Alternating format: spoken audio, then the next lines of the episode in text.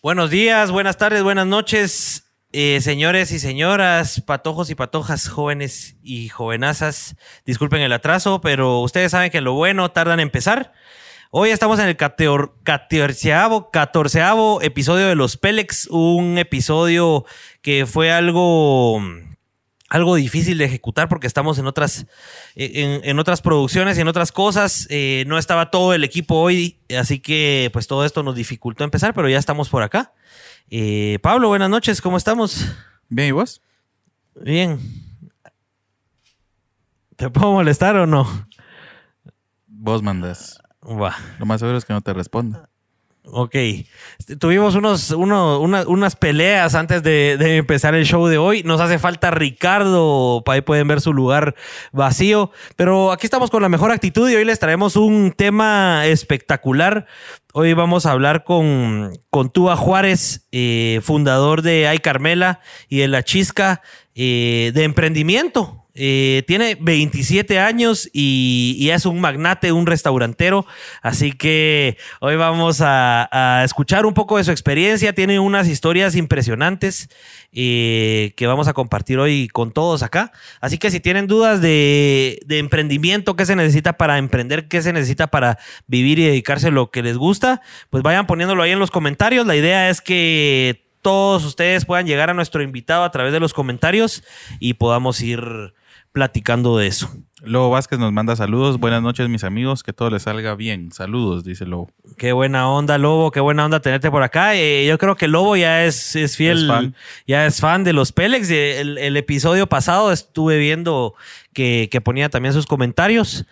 Eh, y qué alegre. Les recuerdo a todos que tenemos Spotify y tenemos Apple Podcast. Estos eh, episodios también quedan en audio para siempre en esa plataforma. Así que si nos alargamos mucho hoy aquí en el en vivo, que lo solemos hacer y nos suele suceder, pues ahí está el, podcast, eh, ahí está el audio para que ustedes lo puedan escuchar en el tráfico, en, en su casa mientras lavan los platos, mientras lavan la ropa, lo que sea. Ahí está el formato de audio para que, para que puedan tenerlo por ahí. Anita pide Leo Tsiquín. Leo Tsiquín, dice Anita. Miren, pues por eventualidades y por, por lo que les cuento de que estábamos en producciones arriba y abajo, no pudimos tener a Anita a que nos abriera el show, pero les cuento de una vez que eh, la próxima semana tenemos el quinceavo episodio, que es el último episodio de nuestra temporada, de nuestra primera temporada de los Pélex. Tenemos un invitado muy especial. Ya tenemos confirmación de nuestro invitado. Ese es un invitado muy especial. Va a estar buenísimo. Eh, es uno de los episodios más especiales, creo yo. Así que quédense atentos. Eh, sábado, domingo, lunes vamos a ya anunciarles quién es pero va a estar muy bueno. Así que el otro miércoles cerramos la primera temporada, vamos a hacer unas innovaciones durante dos semanas, vamos a ver cómo mejoramos el set, cómo mejoramos eh, la logística de esto. Crear más dinámicas. Crear más dinámicas porque le ha costado y como les contamos siempre, ¿verdad? No nos dedicamos a esto, esto es fregadera de...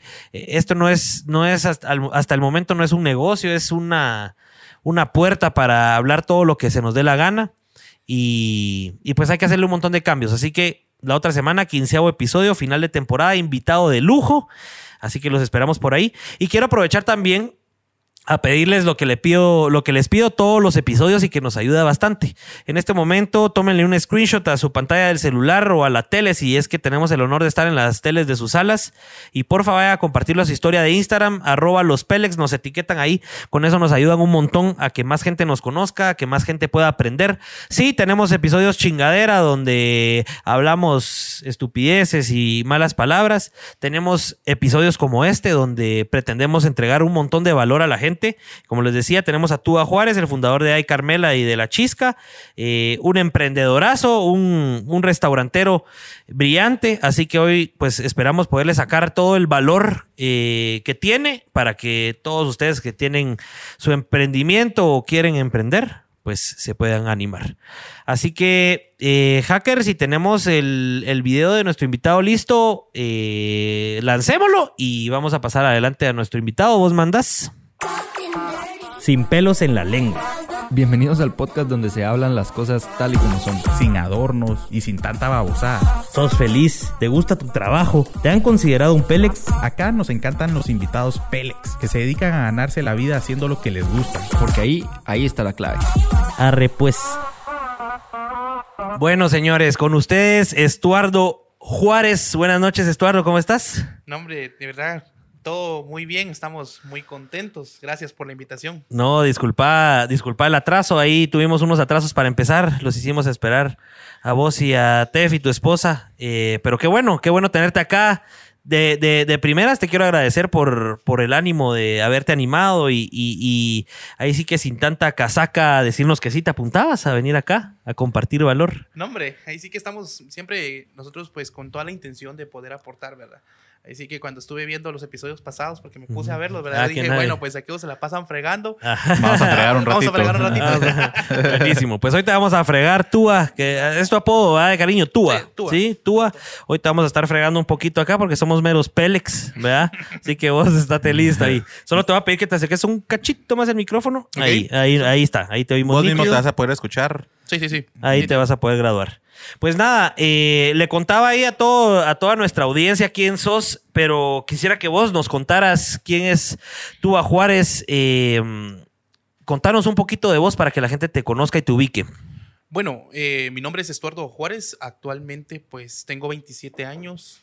Aquí está mi, mi esposa, me acompaña. No hace mucho me acabo de casar, ocho meses más o menos. Ah, qué alegre. Eh, ah, pues actualmente dirigimos el concepto Ay Carmela, el cual pues ya tiene tres restaurantes y también lo que es La Chisca, que es un concepto de cocina escondida, ¿verdad? Que ya próximamente pues va a tener ya su primer restaurante físico. Ah, qué alegre, ya se van a animar a ponerlo. Exactamente. físico. Buenísimo. ¿Y ahorita qué? ¿Solo pedidos online por pandemia? Exactamente, solamente delivery con lo que es Chisca, ¿verdad? Ok. Sí, este concepto pues es de lo que es hamburguesas eh, Monster Breaks, Ajá. cosas así enormes. Cerdadas. ¿verdad? Sí, así otro nivel. Ya sos famoso por los Monster Shake. Por lo menos entre el team aquí de Chapin Films y de Aguro, los, los, los Monster Shake son famosos ya. Ah, esa es una historia, pero realmente pues sí es un producto estrella en Ay Carmela. Ah, sí, Sí. qué buenísimo. Ha pegado. Ha pegado, ha pegado. Y pues bueno, la verdad que llevo eh, emprendiendo desde los 16 años, ¿verdad? Creo que el iniciar de todo esto pues fue de mojado, como lo, te lo compartía, ¿verdad? Ajá. Empezamos,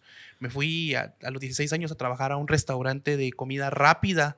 eh, a barrer y trapear, llorar de mantenimiento y entonces, pero obviamente pues hay muchísimas cosas antes, ¿verdad? Que me hacen como que comprender de que si bien ese era un trabajo digno, honroso, no era algo para lo que yo había nacido. O sea, mi mamá fue parte clave en todo esto, siempre fue mi héroe, la mujer que me había formado y por consecuencia ella siempre me dijo, mira, tenés que ser grande, ¿va? Y pues... Y ya pues me- ahí, yo- aquí estás, sí. ya con, con dos restaurantes y, y todo. O sea, pero dos marcas, Ah, dos marcas. ya varias sucursales. Y entiendo que has tenido un montón de emprendimientos antes, ¿verdad? Eh, pues vamos a entrar, adentrarnos eso un poco más adelante, pero Guateburger, por ejemplo, yo no había, no sabía que eso eh, era tuyo, ¿verdad? Que vos habías fundado Guateburger. Y la verdad que me quedé impresionado y sí quiero adentrarme en eso porque, porque está bastante interesante. Llegaste a tener 115 puestos de venta en Guate, ¿verdad? Exactamente, y cinco en el Ecuador. Y cinco en Ecuador, imagínate. Sí, pero bueno, antes de llegar a, a, a Guateburger, pues tuve bastantes eh, emprendimientos, ¿verdad? O sea, como te digo, regreso de Estados Unidos, vengo con toda la gana de, de De iniciar. emprender. Eh, mi mamá pues tenía un negocio de hamburguesas, pero yo venía con la intención de eh, hacerlo bien hecho, o sea, volverlo Ujú. empresa, pero cero experiencia, ¿verdad? O sea, sí les puedo decir de que me topé con aquello de que quis- quería yo hacer eh, campañas, quería hacer yo fotografía propia y en ese entonces, te estoy hablando yo hace, Ajá. ¿qué? 13 años, o sea, no había cámara, no habían recursos. No era la misma, no es, no es igual de accesible que hoy en día, pues, todo, todo Exactamente, ese o sea, recurso. Cuando yo regreso, yo veo que mi mamá pues iba a, a imprimir eh, las fotos de bajadas del internet, va unas hamburguesas Ajá. gringas, nada que ver con lo que uno servía, ¿verdad? Sí, pues. Entonces eh, empezamos, eh, fundamos lo que fue la empresa Las Hamburguesas, llegó a tener cinco puntos de venta, siempre la intención era el crecer. Ajá. Luego, pues esta empresa, pues por todos los errores que estábamos cometiendo, pues nos vemos en la necesidad de tener que cerrarla. Pero sabíamos que el tema de las hamburguesas era bueno. Entonces fundamos Mis Hamburguesas. Con- ¿Cuánto tiempo duró Bueno, estamos hablando de las acá, hamburguesas? Eh, año y medio, dos años exactamente. Y luego pues nos pasamos a Mis Hamburguesas queriendo hacer una renovación de marca, que bueno, que es de las a Mis. Ajá, sí, sí, No sí. es que fuéramos tan buenos en ese entonces. Y le cambiaron el concepto a toda la... Definitivamente, cambiamos imagen y todo. Eh, teníamos fotos propias, que eso era Ajá. algo que en ese entonces ustedes entenderán que sí era algo que ya era diferente, Valioso. valioso. Eh, funcionó, sí, pero seguíamos cometiendo muchos errores. Entonces ya luego me doy por vencido con el tema de las hamburguesas y yo le digo a mi mamá, mira, yo no nací para Ya, esto. no. Eh, quiero cambiar de rollo siempre en el tema de comida y me voy a aprender todo el barismo. Ajá. O sea, el asunto del café y me meto de lleno eso con mi hermano y fundamos Café de Sousa. ah, ok. Eh, Café de Sousa eh, me fue Era una marca de café, una cafetería. una cafetería, un, res- un pequeño puesto en Bosques de San Nicolás. ¿Seguía Algo- funcionando eh, unas hamburguesas? Nada, nada. ¿No? Lo que, o sea, aquí es donde entra todo, porque Mm. es clave. Mi mamá siempre creyendo en mí, vamos, porque era chavo, pues. Ajá. Y entonces viene ella y me dice, mira, este, ¿querés lo del café? Va, está bueno. Vamos a vender los pedazos de negocios que tenemos y vamos a montar tu café. El asunto es de que me dio toda la plata. Sí, pues te- toda te- la plata. Entonces, obviamente la familia se le fue en contra, porque ¿cómo le das al muchachito la Ajá. plata entera? Pero creo que era Para, que de toda la- la gente sepa, ¿cuántos años tenía ese muchachito? como ¿qué? 18. 18 años. Sí, o sea, y mi mamá me dio todo el capital que como familia teníamos. Ajá. Y les digo, fui, monté el café y resulta que el café fue un fracaso total. Hijo de la gran, O con sea, toda la plata de la familia ahí metida. el trato con mi mamá era, mira, a mí me das lo del gasto. Ajá. Eso es lo que quiero, los 200 diarios de la comida, va. Ajá. Y llega el primer día, habíamos vendido cinco capuchinos nada más. Y en la noche, vos y mi gasto, ¿va? No, vos, mira, no tengo, ¿va? No vendí nada y entonces lo siento, ¿va? Entonces fueron dos meses complicados en donde Total. yo tomé la decisión y dije, no, pues regresemos Siguió a- así la racha. Sí, muy mal, muy mal. Entonces dijimos, regresemos a la vieja confiable, ¿va? O sea, al tema de lo que es eh, las hamburguesas. La Pero ya teníamos bastante experiencia, ¿verdad? De quiebras y, y siempre la quiebra estaba en el tema de la expansión. ¿Por qué? Porque no entendíamos muchas cosas de ahí, ¿verdad? Pero de, de allá formamos lo que fue la empresa eh, Guateburger. Una empresa que, pues, obviamente eh, ya queríamos hacer algo bien hecho. ¿A los cuántos años?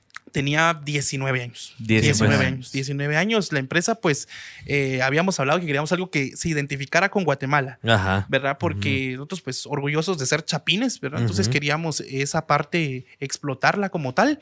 Eh, fue buenísimo. Nuestro eslogan siempre fue, y lo seguimos manteniendo como tanto personal, ¿verdad? Que lo nuestro es primero, ¿verdad? O sea, Ujú. lo chapín también puede ser algo grande. Entonces empezamos con un punto de venta en la Betania. Ajá. No era la cosa más, eh, digámoslo así, un sector alto, sino Ajá. que dijimos, aquí es lo que podemos. Y logramos colocar lo que fueron eh, tres puntos, de los cuales unificamos, después cerramos dos, pero con la intención de crear un modelo el cual ya pudiéramos replicar, ¿verdad? Sí, pues un modelo totalmente bien hecho para que los demás que se replicaran pues ya tuvieran el concepto bien claro. Definitivamente. ¿Ya tenían la idea y el concepto de replicarse? Sí, fíjate ¿Sí? que sí, ya lo teníamos en, en mente, ¿verdad? Porque sí te soy bien honesto, o sea, cuando yo a los 16 años me tengo que ir de mojado, Ajá. tuve que suspender los estudios. Ajá. Entonces, no te podría decir yo de que tuviera qué experiencia. ¿Qué era lo que pasaba conmigo? Era que día y noche me la pasaba estudiando, Ajá. leyendo libros, audiolibros, escuchándolos. Entonces, para la toma de decisión. Si algo teníamos bien claro como familia era que queríamos avanzar y salir de lo normal, ¿verdad? O sea, eh, nos dábamos cuenta de que no teníamos un currículum para poder ir a buscar chance. Tenían No, que hacer su sea, propio chance. Teníamos que ser los dueños sí o sí porque Sí. nadie nos iba a contratar, ¿verdad? Entonces era, no era opcional el tema, ¿verdad? Pues mira, yo creo que nos adelantamos un montón porque ahí sí que tu, tu vida empresarial empezó desde muy chiquito y hay un montón que, que escarbar ahí. Tal vez para que la gente entienda el background o, o de dónde venís, que nos contes un poquito de tu familia, si tu familia ha sido toda, to- desde siempre han sido emprendedores, eh, tus, hermanos están metidos en el negocio, contanos un poco de- del trasfondo, de dónde viene todo y cuáles fueron tus primeros pasos, porque si algo eh, me topo yo siempre con historias de emprendedores y que siempre me queda la duda, es que siempre como que empiezan a contar la historia desde que ya tienen su emprendimiento y como que ya les empiezan a ir bien las cosas. Yo quisiera saber todos esos primeros pasos. ¿Dónde fue que vos te diste cuenta? Yo necesito hacer negocios para tener dinero o yo necesito hacer negocios porque me gusta eh, el solo hecho de tener y montar mi propia empresa. Contanos ahí de tu familia cuáles fueron los primeros pasos. Bueno, aquí es clave mi, mi mamá. Ella siempre fue mi socia. Solo- ¿te lo puedes subir Es, un es la, la persona con la única que... ¿Ok? Ahí. Ok, es eh, la única persona a la que le, me le cuadraba mucho. Ajá. Y ahora mi esposa. Ahora toca. Entonces, ella desde pequeña, pues siempre hablaba conmigo de tal punto de decirme, mira, este, cuando seas grande, pues tenés que ser alguien. Pero fue específico un día. O sea, recuerdo que me fue a dejar, ella era taxista, entonces me fue a dejar a la escuela.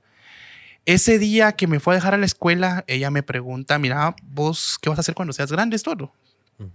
Y yo tengo que ser bien honesto con ustedes. Lo que yo veía que hacía ella era taxi, o sea. Ajá. Entonces, madre, cuando yo sea grande voy a ser ser taxista. ¿Cuántos años tenías ahí? Ah, estoy hablando que tenía eh, ocho años. Ocho sí, años. ocho años. Ocho años. Y entonces fue como que se enojó conmigo y me dice, no, hombre, ¿qué te pasa? Si es el que a mí me está costando esto.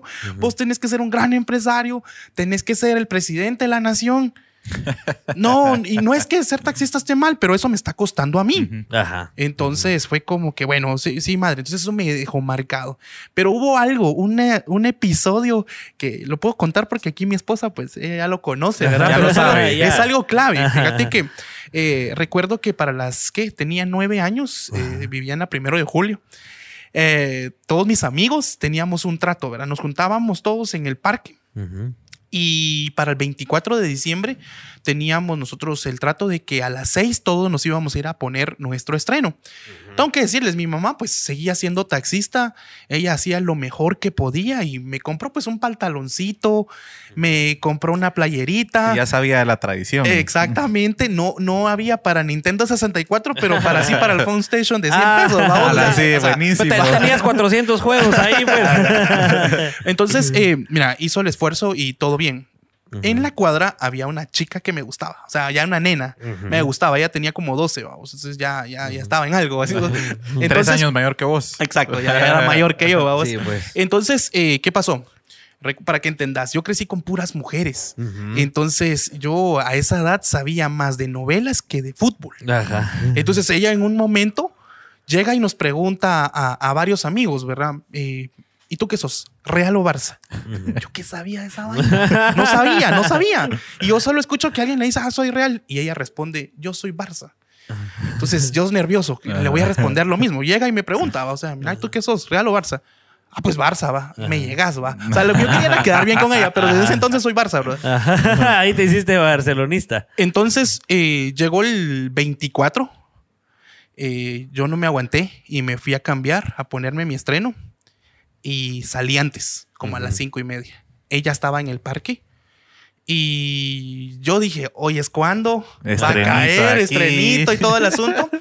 y llego. ¿Y cómo estás, Michelle? Va? y se me queda viendo. Y, ah, Estuardo, ¿y tú no te vas a ir a cambiarme? Mira, mano, o sea, ahí esa te onda fue así, pegó. clac, clac, clac, clac. Entonces yo me sentí mal. O sea, sí me hizo sentir mal porque, pues, entenderás, va. Regresé a la casa enojado y le digo a mi mamá, madre, quiero, quiero dinero, Ajá. quiero vestirme bien. Y entiendo que vos no podés, sí, mi hijo, mira, o sea, esto es lo que te puedo dar. Ajá. Pero, ¿sabes qué? Si querés, te pones a trabajar. O sea, te puedo ayudar a poner a trabajar. Yo te puedo enseñar cómo ganártelos, ¿verdad? Entonces, eh, para las vacaciones de quinto primaria, este, te puedo decir de que me, me preparó unas hamburguesas y me fui a vender al obelisco. Eh, Hamburguesa. hamburguesas. Entonces, ponía mi banquito con Eso de una- las hamburguesas fue porque X, porque le X. gustaban las hamburguesas. no Fácil de hacer, en fáciles de hacer, exactamente. Mi mamá pues me cuenta de que eso fue la forma en la que ella me daba, nos empezó a proveer a la casa de ella cuando recién yo nacía. Sea, Ah, entonces, ya. sí sabía hacerlas. Entonces me dice, mira, pues, las vas a vender al obelisco, gritando a cinco quetzales. Te digo, eso era algo, un tema que ni siquiera teníamos permiso, porque ahí yo tenía, mi compañera era la que vendía nuestro diario. Ajá. Era una ajá. niña también, pues entonces A los 9, 10 años. pendientes a que no pasara de metra porque había que levantar el puestecito, va, y, Y empezar a, a caminar. Sí, porque si no te lo quitaban, va. Ajá. Entonces, eh, en esa etapa creo yo que empiezo yo a analizar muchas cosas, pues porque no te voy a negar de que yo veía pasar los buses de los colegios y yo decía, ok, bueno, o sea, estamos en vacaciones. Ujú. Y veía a los chavos o a los niños durmiendo tranquilos en el bus y yo decía, qué privilegio este. O sea, si yo quiero un par de tenis, tengo que trabajar. Y estos, Van me imagino, van dormidos y, y- y son burros porque son los que están en vacaciones estudiando. Entonces yo decía, no, hombre, eh, pero eso te marca. O sea, Ajá. por lo menos a mí me marcó. Eh, obviamente a las 9 de la mañana ya había vendido las hamburguesas, eh, ya tenía mis 70 quetzales ganados. Esa era una parte de la enseñanza de mi mamá porque me decía, usalos para lo que querrás. Sí, pues ya son tuyos, ya te los ganaste. Exactamente. En ese entonces, ¿qué hacíamos? Comprábamos pel- películas piratas con mi hermano. Sí, pues. Eso hacíamos. Es- ese fue el chispazo entonces que vos que, que Inconscientemente, va, vos. O sea, no, no es algo que, ah, sí, aquí voy a empezar a hacer hamburguesa, voy a poner mi, mi- propia empresa, sino que es algo inconsciente, va, que a uno se le queda y. Sí, Puchica. mira, mi mamá era muy fuerte en ese sentido, porque ella sí me hablaba así pesado. Mira, para ir a buscar un trabajo de salario mínimo, pelas unos mangos y te vas enfrente de una escuela, ya ganaste el salario mínimo. Ajá. Entonces eran cosas que te golpeaban, pues, o sea, que sí era como que venía y venía, pero creo que eso fue clave en mi vida, ¿verdad? Por otro lado, las historias, ¿verdad? O sea, luego mi mamá pasa a ser coyote. Eso cabal te quería preguntar, ¿cómo, cómo, cómo se da eso? Eh, porque sí, coyote y, y eso, y es un es un, un, un trabajo fuerte. Un trabajo fuerte y te imaginarás cómo estaba siendo criado uno, ¿verdad? Porque en ese entonces mi mamá era creo que eh, no se me pongan enfrente porque te imaginas ese tipo de trabajo, o sea, si a hombres le cuesta, no digamos a una mujer, ¿verdad? Entonces, ser criado por ella fue complicado porque si te digo, ¿cómo te atreves a decirle a ella, mira, no puedo hacer esto? No, O sea, no tenías es- por dónde. Es una vergüenza, ¿va? Entonces, eh, sí te digo, aparte de todo, pues ella también me comentaba que mi abuelo, Eh, don, don Javier se llamaba el señor, montó lo que fueron las alpinas, lo que próximamente se volverían los chucos. Entonces él fue el primero en traer Mm. las carretas de hot dogs aquí a Guate. Ah, hizo, interesante. Entonces como que teníamos esa pequeña historia familiar de algo Ajá, que había sido ajá. muy grande en los 70, Ujú. aquí en Guate con, con Frankfurt. ¿verdad? Entonces, y, y por otro lado, la fuerza de mi mamá. ¿verdad? Entonces, eh, verla a ella viajando, regresando con mucha plata, y obviamente nos provocó una comodidad en la familia, ¿verdad? Ahí se acomodaron.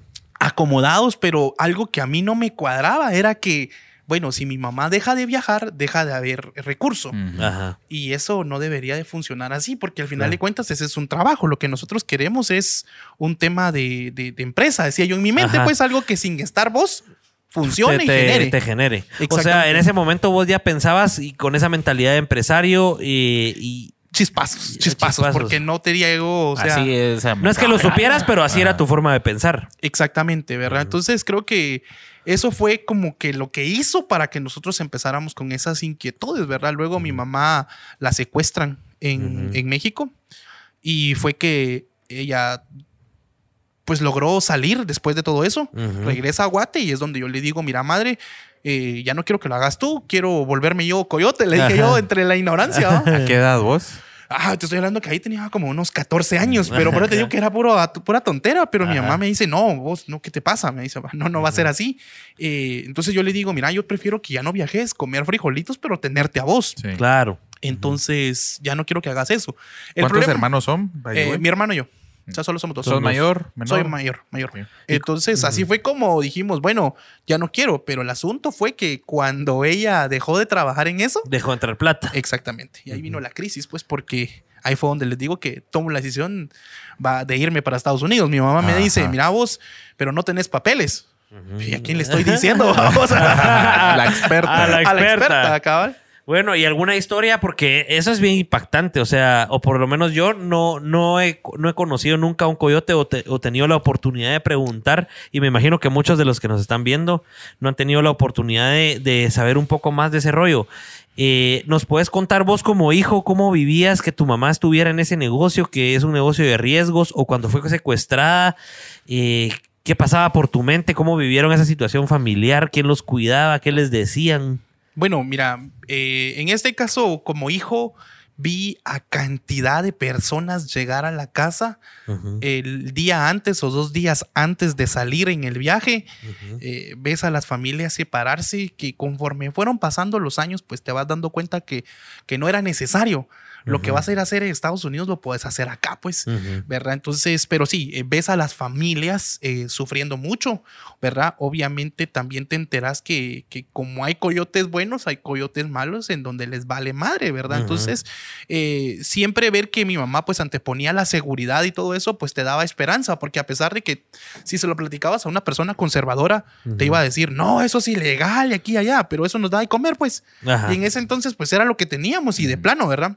Entonces, eh, pues cuando la secuestran, sí fue delicado, pues ella, obviamente fueron los Zetas, ella, su pase de salida, ella nos cuenta que, que, es decirles, miren, yo les voy a ayudar a secuestrar gente. Solo era el pase de salida. Lo que Ajá. mi mamá quería era salirse Ajá. y lograr regresar a Guatemala, ¿verdad? Y así Que- es como se logra ya venir. Exactamente. Entonces, cuando viene acá es madre, o sea, no, pues, eh, si pudiste hacer algo fuerte en lo malo, lo puedes hacer en lo bueno, pues. Ujú, Entonces, creo que esa, esa onda es decir, porque siempre ves a los delincuentes así y decís, bueno, si este se pasara a lo bueno, ¿Qué sería un ser? gran empresario. Entonces, Ajá. era lo que decíamos nosotros, ¿verdad? Entonces, madre, por ahí vamos.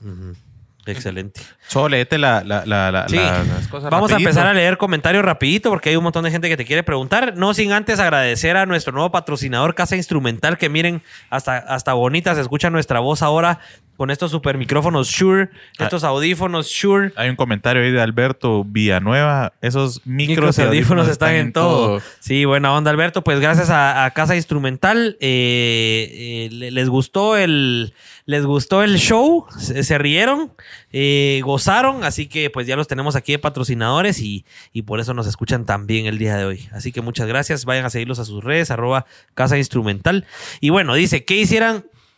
Que hicieran el podcast en Ay Carmela sería brutal, dice Manuel. ¿Será que nos va a invitar tú? Bien, hombre, bien, hombre. Al de zona 10 quiero que lleguen. ¿La armamos? ¿Armamos un show ahí? Va, está bueno. Va, me parece.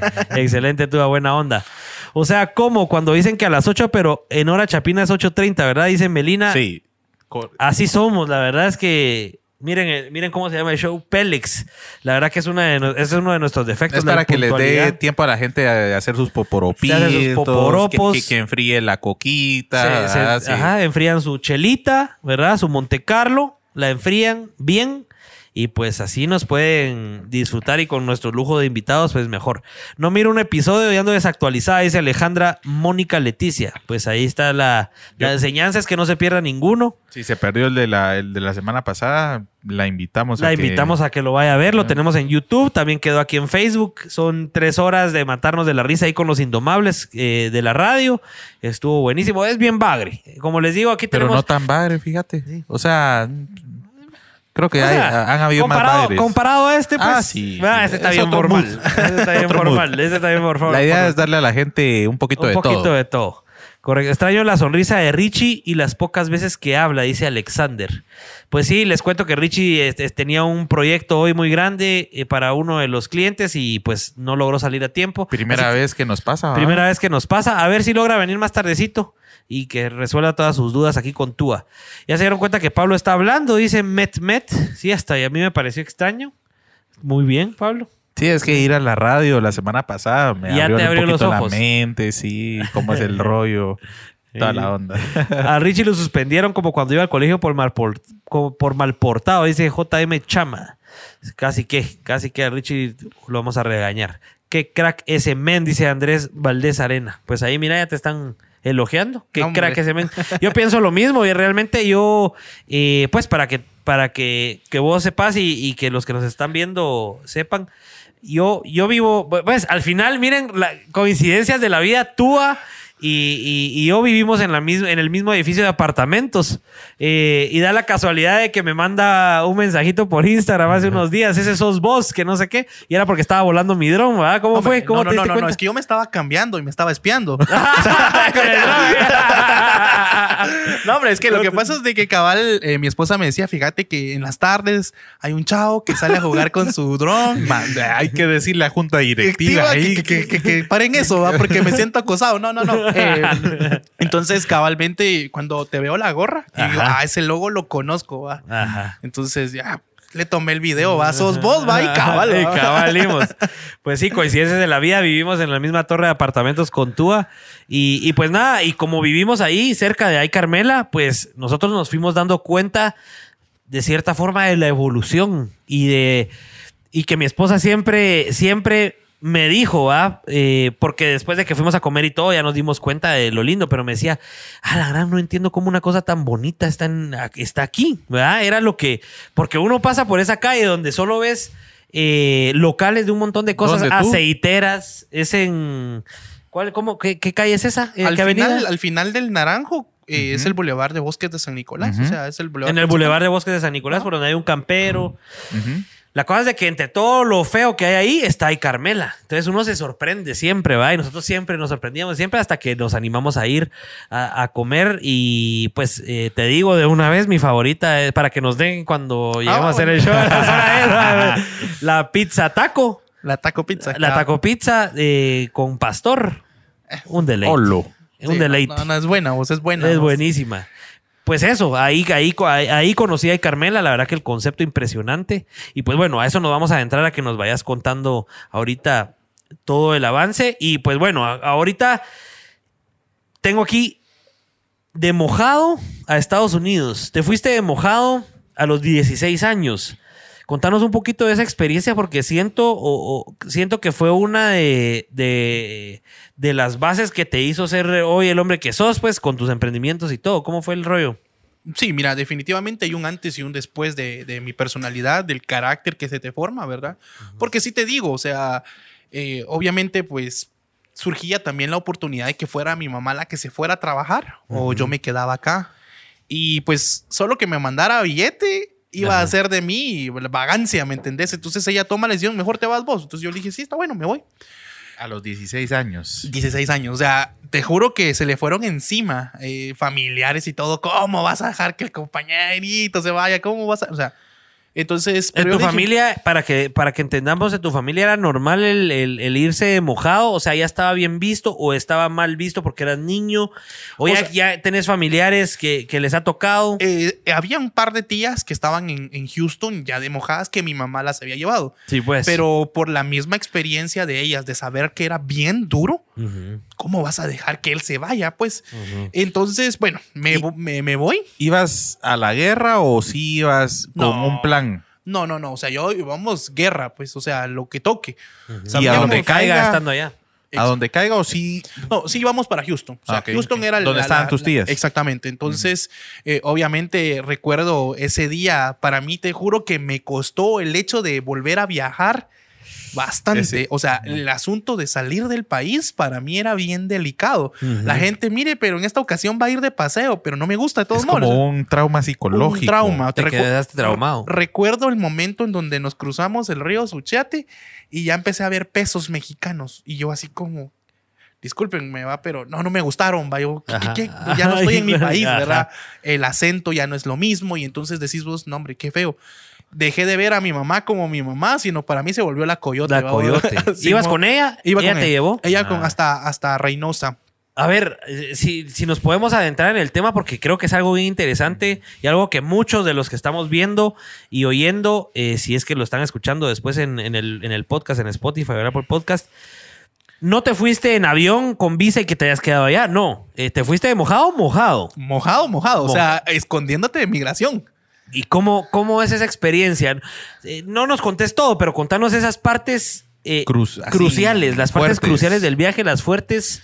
Solo, solo he de decir que mi mamá me va a colgar porque lo está viendo. ya te dije que la vamos a invitar también acá que nos venga a contar su está historia. bueno, está bueno. Va a ser No, una película documental. Sí. Ah, lo tenemos pensado, ¿verdad? Créeme Ah, que sí, ¿veras? créeme que sí. Ay, lo tenemos pensado. madre. Porque sí, cada vez que la gente escucha, que te digo la historia de ella, incluso eh, te los comparto. O sea, ella, inclu el Telemundo hizo una novela inspirada en la vida de mi mamá, que se llama La Señora Cero. No, ¿verdad? sí. Sea, ahí, les voy a enseñar yo al rato la entrevista con Don Francisco donde hablaron del tema, ¿verdad? Porque realmente, pues lo que ella hizo, pues en ese momento, pues fue grueso. total. No te, no te miento, cuando ya cruzamos la frontera y nos empezamos a subir a los buses, México. México, Guatemala, México. Guatemala, México, pues darme cuenta que todos los migración se le cuadraban a mi mamá, eh, donde le decía a ella, "Eh, eh, es mi hijo y, y vamos. Ajá. Entonces, ese viaje no había dinero de por medio para comprar el paso. Ajá. Entonces, o sea, te, te da una impresión ver a tu, a tu nana lo gruesa que es, ¿me Ajá, entiendes? O sea, que, sí, ¿qué era- onda? Ajá. Le tenían miedo. O sea, de decir, bueno, la- a la señora la respetan acá en México, pues. Ajá. ¿verdad? Entonces, eh, eso fue impactante para mí. Entonces, era como que la fuerza que cuando llegáramos a la frontera de México, Estados Unidos, Solo un poquito de background. ¿Cuánto, llevaba, ¿Cuánto tiempo llevaba tu mamá haciendo eso como para ya hacerse de Cinco años. Cinco años. Sí, pues ya tenía experiencia, Connected ya tenía todo. todo, todo. Entonces, eh, ella, llegamos a Reynosa, entonces yo ya estaba preparado para, para quedarme ya solo. Y en Reynosa este es frontera. Frontera, sí. Entonces, eh, ya me tocaba que estar con el coyote que me iba a cruzar ya México, Estados Unidos. Que ahí sí ya fue otra situación, porque sí te digo que cuando los ves a los compañeros antes de salir, Ajá. Ah, ah, puchicas, y vos decís, estos manes ya van en otro mundo. ¿A los compañeros coyotes a o a los, los coyotes, mismos? a Ah, los ya. coyotes. Entonces, cuando ya los ves vos en ese plan, bueno, aquí no es que te van a andar cuidando, pues, o sea, te Y vos con poner- 16 años, pues. Exactamente. Entonces te pones vos a decir, Nel, ahorita es cuando toca sacar el carácter y, y, hijo de quién soy, pues. Ajá. Tenías esa ventaja. Exactamente. O sea, y, y a vos te dijo tu mamá, mira, tenés que decir que sos mi hijo o vos lo pensaste en ese momento más o menos y dijiste, mira, ahí les vales madre. O sea, ahí no hay, que- ¿quién queda nada. Ahí no había preferencia de ninguna forma. Eh, sí, te digo, nos metimos a caminar. ¿Lloró tu mamá cuando te dejó ya irte solito? Ah, triste y todo Sí. el asunto. Sí, sí, sí. Triste, pues, porque realmente sí, era complicado, pues ya quedarme sola y ella experimentó, como ella me cuenta, y lo vivimos todos, lo que solo veíamos con las familias, la separación. Ya Total. vivirlo ah, propiamente. Exactamente, ¿verdad? Si te digo, empezamos a caminar, pasamos ¿En el- dónde? O sea, ¿cómo fue Reynosa, la, ¿en dónde Reino- fue la? Reynosa, o sea, en Reynosa, o sea, entonces Reynosa cruzás el río Bravo que le llaman Pero lo, pero digamos la despedida de tu mamá fue en una casa o en un en un hotel, desierto. en un hotel, en un hotel, en un hotel donde ya llegaron por nosotros, o sea, en este en caso un camión, pick-up. En un pick-up, en un pick-up y ya nos fuimos a esconder a una casa fronteriza, ¿verdad? Que solo estaban como que a espera de cuándo se podía, Sí. ¿verdad? O sea, eh, es complicado, te das cuenta que ves de todo tipo de nacionalidades ahí, ¿verdad? O sea, ¿De todo América principalmente o Centroamérica? centroamericano, alguno que otro peruano, un Sí, pues. ecuatoriano por ahí, ¿verdad? Pero si te das cuenta que todos van en una situación difícil, ¿verdad? Con el Claro. de decir, quiero superarme, van todos con, ahí sí que con sus ganas de regresar, dijo Arjona. Ajá. Y sí. es cierto, y es cierto, ¿verdad? Pero si te armas de valor, pues, y te dicen, ok, toca que ya cruzarnos el río. ¿Cuántos Ajá. eran?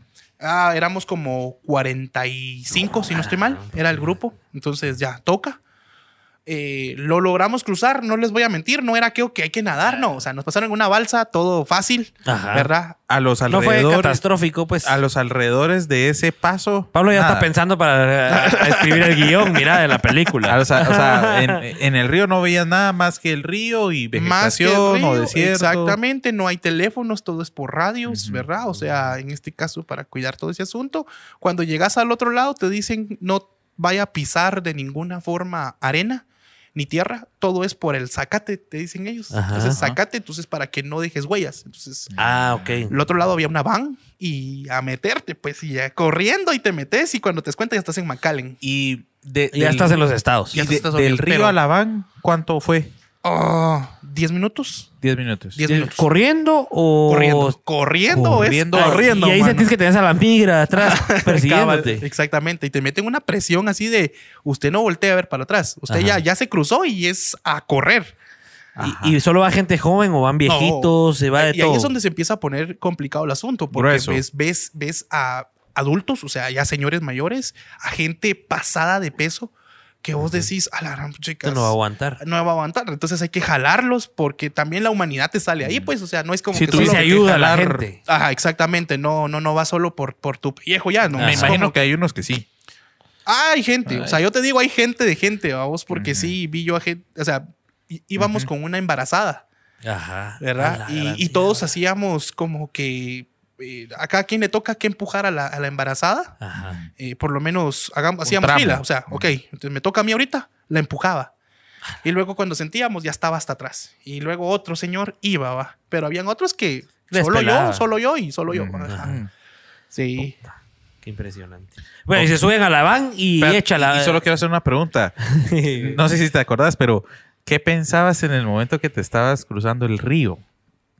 ¿Qué- Mira, ya en ese momento, Ajá, en ese ajá, ¿qué- qué- momento, ¿Qué, pensás? en ese momento es como ya no hay vuelta para atrás y tengo que ir a hacerla. Ajá, ajá. O sea, aquí o me voy o me voy. Exactamente. No, pues, y te lo prometo, yo creo que nunca había hablado tan a- Abiertamente a- abierto y adentro de este episodio, Ajá. porque fue, fue duro, vos. realmente. es una digo- cosa, como vos dijiste antes de empezar, traumática. Sí. Llegamos a la casa ya del lado de McAllen, que eso no es todavía cruzado, no has caminado, no has hecho nada, o sea, Pero si te fuiste de la van. de la van a, te digo, media hora. media hora. En este caso llegas a una casa donde ya te encontrás con más eh, Que están ahí esperando. Están esperando, ¿verdad? Entonces aquí vino lo ¿Cuánta complicado. gente había ahí? Como esperando? 200 personas. ¿Y lograron pasarla todas las que iban o sí dejaron alguna? Te voy a contar Ajá. cómo fue ese episodio porque nos decían hoy salimos. Entonces te imaginarás que te digan hoy salimos Ajá. y ya estabas preparado que ibas a caminar dos días. Ajá. Entonces fue como hoy salimos, yo no dormía. Ajá. ¿Y qué pasaba? Fíjense que no, no vamos a salir porque hay migración en donde no debe de haber. Ah, listo. Al otro día lo mismo.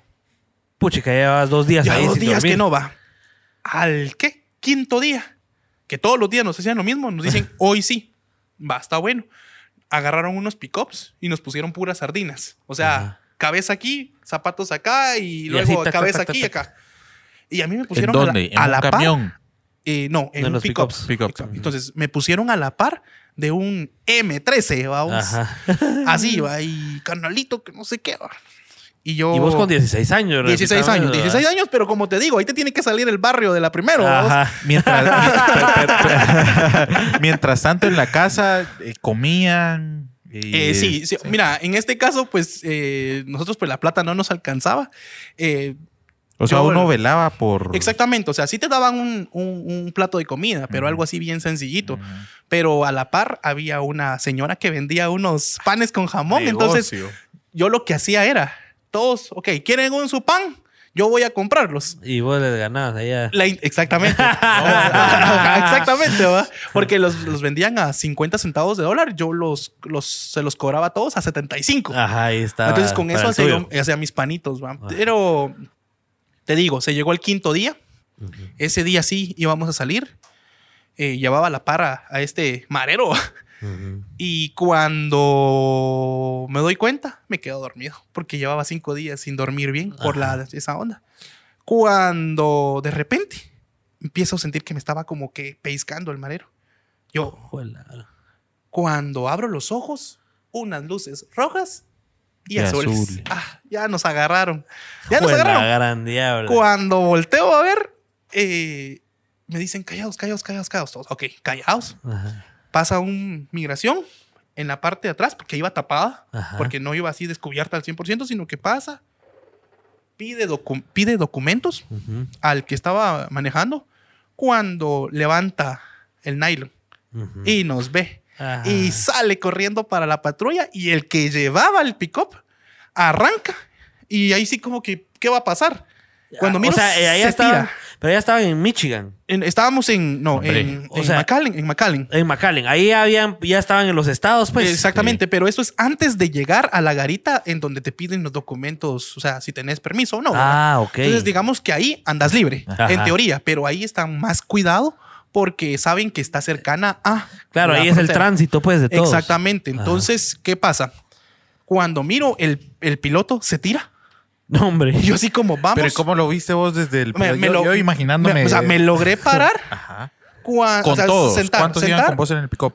Ay, podría creer que eran unos ocho, tal vez, Unos porque ocho. no eran muchos. O sea, el pick-up era grande, pues, pero vamos a que. ajá. Iban a. En plena acción. plena- Cuando me levanto y veo que, que el piloto ya no está, Ajá. el carro se iba a ir a estrellar en una reate. Cuando sentimos al este marero, lo agarraron aquí del cuello, mira, los migración, lo agarraron y yo logré salir corriendo.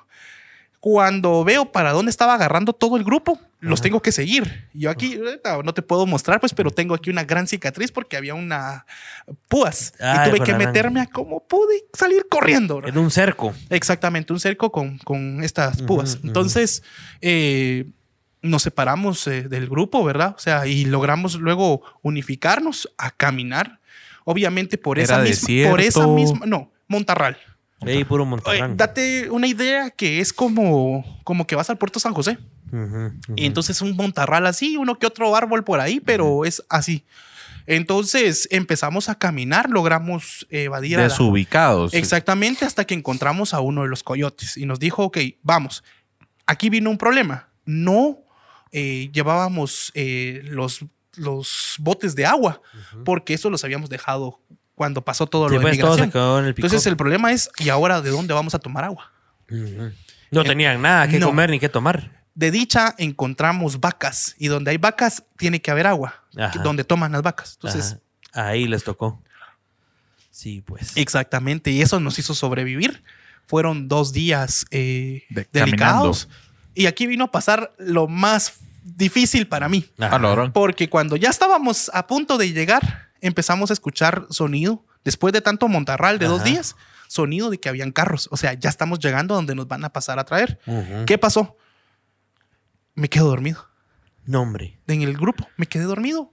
¿En una noche o en, En, un- en en algún la descanso? madrugada, en la madrugada que ya nos iban a pasar a traer. Te quedaste cuajado. Me quedé dormido en un descanso que hicieron ellos. Cuando me despierto, ya no estaba el grupo, solo habían dos personas más conmigo. También se habían quedado dormidos. Se habían quedado dormidos porque ya era demasiado. Y, y ahora, ¿qué hacemos, verdad? Entonces. Y los dejaron ahí. Nos dejaron. Cuando nosotros nos dimos cuenta, ya no estaba el grupo. Ya no estaba. Eh, por otro lado, pues mi mamá le, le avisaron: mire, su hijo está perdido. No está en el Ah, grupo. Y el grupo ya llegó y él no aparece. A la gran- Con otros tres compañeros, ¿va? Y así como. También en el camino, te digo, vi a señores quedarse donde había agua diciendo no aguanto y voy a dejar que la, que la migra me agarre porque tengo que sobrevivir porque aquí ya era la vida la que estaba en juego. Claro. Entonces, eh, sí te digo, cuando llegamos a eh, la carretera ya por nuestro medio, ya nosotros solos, empezamos a caminar, eh, viene... Cuando me di cuenta era un marero, no era el que habían agarrado, porque este era otro. Y me dice, mira, voy a pedir jalón. Ah, va, dale, pues. Gran tontera salir a la carretera y pedir jalón. Porque Ahí ya saben que- nadie, les hizo, nadie le hizo caso y a los cinco minutos Ya teníamos patrullas buscándonos. Sí, pues. Ya habían entonces, avisado. En- Exactamente. entre los matorrales se volvieron a meter. Y no te miento, ah, te estoy hablando yo de 15 metros, tenía una migración, se escuchaban los radios en Y inglés. vos escondido. Y escondido. Eh, pasé así otro día más, ¿verdad? Ahí. ahí escondido hasta que nos dio la noche y empezamos a caminar, a caminar con otra, otro compañero. ¿Y el Eh, tercero? el tercero lo agarraron. Eso lo agarraron. Ese que estaba pidiendo ahí. Exactamente, lo agarraron. O sea, ese sí fue muy inocente, ¿verdad? Ajá. Entonces, al final de cuentas, pues yo ya empecé con aquello de decir, miren, no, no, no, no quiero seguir porque ya tenemos hambre, ¿verdad? Y aquí vino una experiencia que yo no sé ustedes mucha, pero yo fue la primera experiencia que yo tuve con Dios. Porque iba con el compañero y, y te digo que Caminando entre matorrales. caminando entre matorrales y fue como, yo le digo a aquel, ¿qué se te antoja a vos? Ah, a mí un mi Gatorade, me dice, va. Y a vos me dice, va. Ah, yo una mi Fanta naranja, le dije yo, va. Te puedo decir yo unos 10 pasos más, una bolsa. ¿Con qué crees? Fanta nada. No, estaban los Gators. Ajá. Gators, brother. Y Yo así Ajá. como, eh, en medio del matorral, De de acabando de decir que, que, que tenés ganas de un Gatorade, Ajá. te topas con que ahí están los Gators. Que obviamente entendés que la misma gente sabe que ahí es salida de indocumentados, los pasan tirando. Porque Como que sí ayudan. ayuda, ahí. exactamente. Y, y tenía algo de ligas. Véngase. Y eso pues los estaba Ah, salvando en ese momento. Nos estaba pues. salvando. Unos pasos más, encontramos un doble así, mira, con suero. Ajá. Eso nos estaba dando más vida. Ajá. Logramos aguantar. Y luego, pues dijimos, de todos modos, no vemos salida. No sabíamos si nos estábamos acercando a la alejando. garita o O alejando, no sé. alejando. Hasta que vimos una estrella en una como finca. Ajá. Y dijimos, entreguémonos. Creímos que la estrella era de migración. ¿Y que si resultó que eran unos chicanos? Sí, pues. y nos dijeron, ah, vinieron a dar a buen lugar, eh, tienen ahí plata para poder llevarlo. Nosotros no, pero nuestros familiares sí. Me pude comunicar con, con mi mamá, me lograron pagar el viaje porque ya de ahí Ajá. estábamos como a tres horas de, ya de Houston. ¿Cuántos días después pasó eso de... Tres días, Tres tres, días. días. tres días y ya fue como que, te digo, y, y te cuento, la, esta familia, Ajá. lo primero que me sirve fue Fanta Naranja. Ajá. O sea, ahí se me cumplió a mí, vamos. Ahí se te cumplió a vos. Eh, sí te digo, fue, fue grueso, pues ya llegamos a Houston. Me fueron a dejar ahí en un centro comercial, ¿verdad? Y a la semana, pues ya me consiguieron chance. Ya ¿verdad? estabas Ya trabajando. estaba incorporado, ¿verdad? Pero sí te digo, o sea, todo eso venías vos con ese trauma. Te digo, pasé por lo menos unos 15 días despertándome así. De ahuevado. Exactamente, de sentir que seguís en el monte, durmiendo. Sí. Ajá. Y ese trauma no, no ha trascendido hasta ahora. O sea, ya es. No, no, no, no. No. Fu- fueron esos días nada Ajá. más. Y te digo que obviamente se vuelve tu tema de conversación puro don, babos. Siempre andas hablando del tema, babos. Claro, porque. Ajá. Es única. yo te digo, la audiencia subió a 105. este, empezamos la historia como con 110 eh, gentes y ahora van por 150. O sea, la- la- esta historia le llama la atención a mucha gente. Así que buena onda No, por no, no, vos- compartirla. no, nunca la había contado así a detalle, A fíjate. detalle. Siempre la, la omitimos. No habías tenido Sí. un par de preguntones aquí preguntando de cada detallito. Por eso ¿va? te digo que Cabal, aquí te prepares para cualquier cantidad de preguntas. Cabal. No, pues, eh, para los que nos están sintonizando hasta ahorita, estamos con Túa Juárez, el fundador de restaurantes Ay Carmela y de La Chisca. Eh, donde venden super hamburguesas y nos está contando su historia, eh, cómo se fue de mojado a los Estados Unidos, cómo decidió regresar a emprender a Guatemala, cómo fue vivir con su mamá que era coyote. Eh, puchica, vos tenés como 10 historias impresionantes en, en una sola. Así que, pues buenísimo. Y, y- y es- me imagino que el haberte ido de mojado a Estados Unidos sentó las bases y, y de veras te hizo ser el hombre que sos hoy. Eh, eh, ¿Vos crees que ese coraje que tuviste que tener para irte de mojado y, vivir todo eso que viviste con 16 años te hizo ser el hombre al que ahora me imagino no le da miedo nada y que está y que le entra todo pues o, o cómo qué qué- Mira, bueno, que, que- que no te dé miedo sería mentira. Ajá. Que aprendiste a hacerlo con todo y miedo es otra cosa. Ajá. Porque sí, obviamente hay situaciones que todavía te hacen temblar, ¿verdad? Pero eh, considero yo de que sí, definitivamente eso fue clave para mí. Te digo, verte trabajando ya en otro país con otro idioma. Eh, A los yo no, 16. 16 años. Que en ese entonces tal vez no le pones tanta importancia a tu edad porque es la que tenés, ¿me entendés? Ahora lo veo, veo a un chavo de 16 años yo digo, esta mi mamá le peló a... o sea, así de verdad. Pero así me entendés, pero yo, hoy en día yo se lo agradezco, pues, porque Ajá. obviamente eso te hace agarrar carácter. Me fui a trabajar a este restaurante de comida rápida. Estuve ahí trabajando cuatro meses. eh, normal. Hasta que me empiezan a dar muy pocas horas de trabajo y decido renunciar. Entonces me fui a las esquinas, que le llaman, donde están los jornaleros. Eh, estas esquinas lo que haces es llegar y agarras lo que caiga de trabajo. el que ¿verdad? quiere mano de obra pasa a ir recogiendo Exactamente, a se los- va, se va a Ah. mover de, la, de su casa y quiere mudanza, pues ahí vas. Ujú. Entonces eh, llegué. eh, mire, ah, eh, ¿cómo está aquí el chance? Les dije yo. ¿De dónde eres? Me dice en un grupo, va. De Guatemala. Ah, los chapines están allá, me dice. Ujú. va. Te llegas y. ¿Qué onda, mucha? ¿Cómo está aquí la agarrada? ¿De dónde sos? De la capital. ¿Y vos? De Sololá. ¿Y vos? De Shela. Ah, Y ya todos ya, ya, paisanos, ya, ya, paisanos, va. Entonces eh, me senté, empecé a observar cómo era la, la cosa.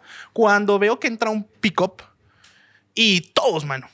Eso fue, fue impactante para mí, porque todos se ponen a correr, a pentenciar el trabajo, a rogarlo, A echar la carrera para jalar para chance. ver quién exactamente. Y para mí eso fue como, ¿Qué era lo que estaba pasando? ¿qué Perdón. está pasando? ah? Eh, es que ahí pasa un pick-up, que es el que sube todos a trabajar. Ajá. Y entonces eh, Tua se dio cuenta que todos empezaron a correr porque ahí los que cachan palangana El son los que pick-up, trabajan. ok, el pick-up lentea un poquito. Exactamente. Y vos ves a toda la gente corriendo por trabajo. Y eso para mí fue traumático, pues, porque si te puse yo, sí en ese momento, sí te, ¿qué estoy haciendo yo acá? Rogando por trabajo. O sea, hasta te detestaste esa o sea, idea. así, como que no, no, no, no. Pero lo que tenés enfrente, hacerlo bien. Ujú. Entonces yo dije, a este no lo logré alcanzar, al próximo que venga voy a ser el primero. Y efectivamente, llegó un camión, eh, fui el primero en estar. Cuando me preguntan, ¿sabes sembrar? Sí, sí, sí, le dije yo, yo no sabía, pues, pero cuando vi se fueron otros centroamericanos con nosotros Ujú. y llegamos al lugar y había que quitar unas como ramas, eh, pero tenía su técnica. Y le pregunto yo a otro compañero, va, salvadoreño, no se me olvida.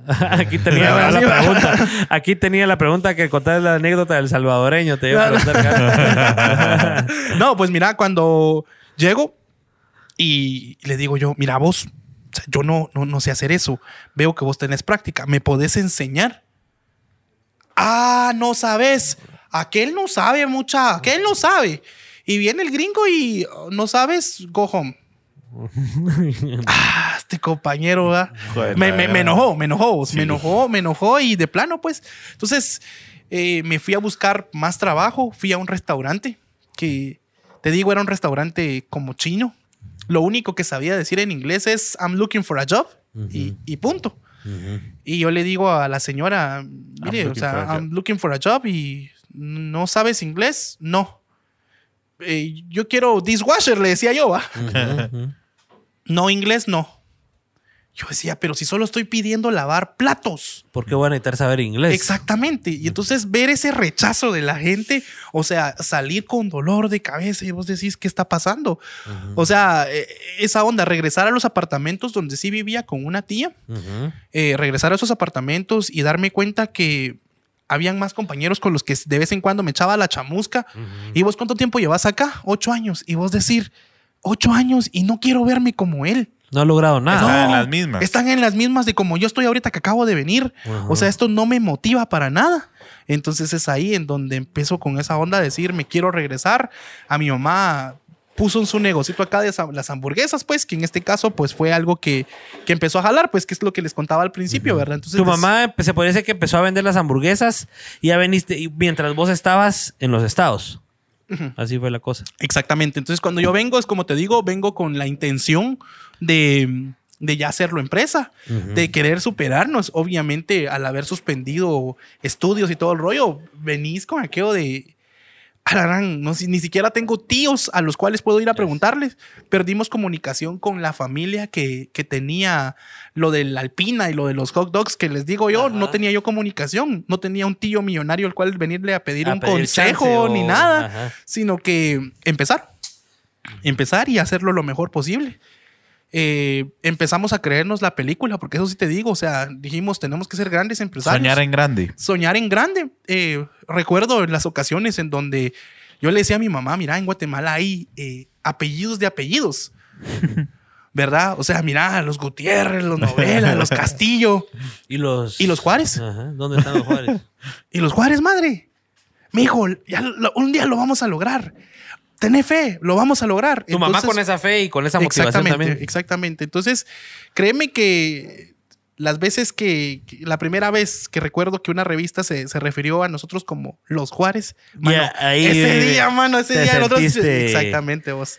Grande. Sí, porque realmente pues ha venido, esta es la esencia, vos, o sea, venimos desde abajo, pues, Claro. Y eso siempre tratamos. Y créeme que me agrada mucho esta, este modelo de cómo estamos hablando, porque, eh, como lo decís, se habla de cuando ya tenemos, Ajá. cuando ya está lo grande, pero, la no lo que, lo- lo- lo que pasó antes. lo ¿Cómo te primero. formó? Exactamente, ¿verdad? Porque aquí es en donde todos, no, hombre, se imaginan, ven Ajá. a Carmela y dicen, eso fue un capital enorme Ajá, ajá, de saber ajá. qué familia y qué apellido, vamos. No, hombre, o sea, empezamos desde abajo, pues. Sí. Con el puestecito de hamburguesas. Con el puestecito de hamburguesas. ¿Cómo fue que, cómo fue que vos dijiste, bueno, quiero regresarme a Guate a hacer bien las cosas? ¿Qué fue lo que te motivó? O sea, vos viste, y- ve- viste a los gringos y dijiste, bueno, estos hacen bien las cosas, tienen buena imagen, tienen bien sus restaurantes, eso quiero ponerlo en Guate. ¿O cómo fue esa transición? Definitivamente, o sea, yo trabajaba en un restaurante de, de comida rápida de hamburguesas.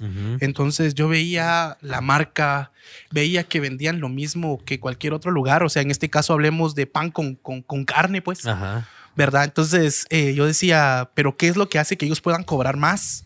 ¿Qué es lo que ellos hacen que puedan tener bastantes colaboradores? Que la gente quiera ir que a la ese gente lugar a quiera. Entonces empezaba a entender yo un poco de la marca. Que era lo que empezó con esa inquietud de decir el secreto acá está en la marca, no en el producto como tal. Entonces, cuando regreso acá, esa era la intención. Ya venías con una mentalidad de mercadólogo. mm, Exactamente.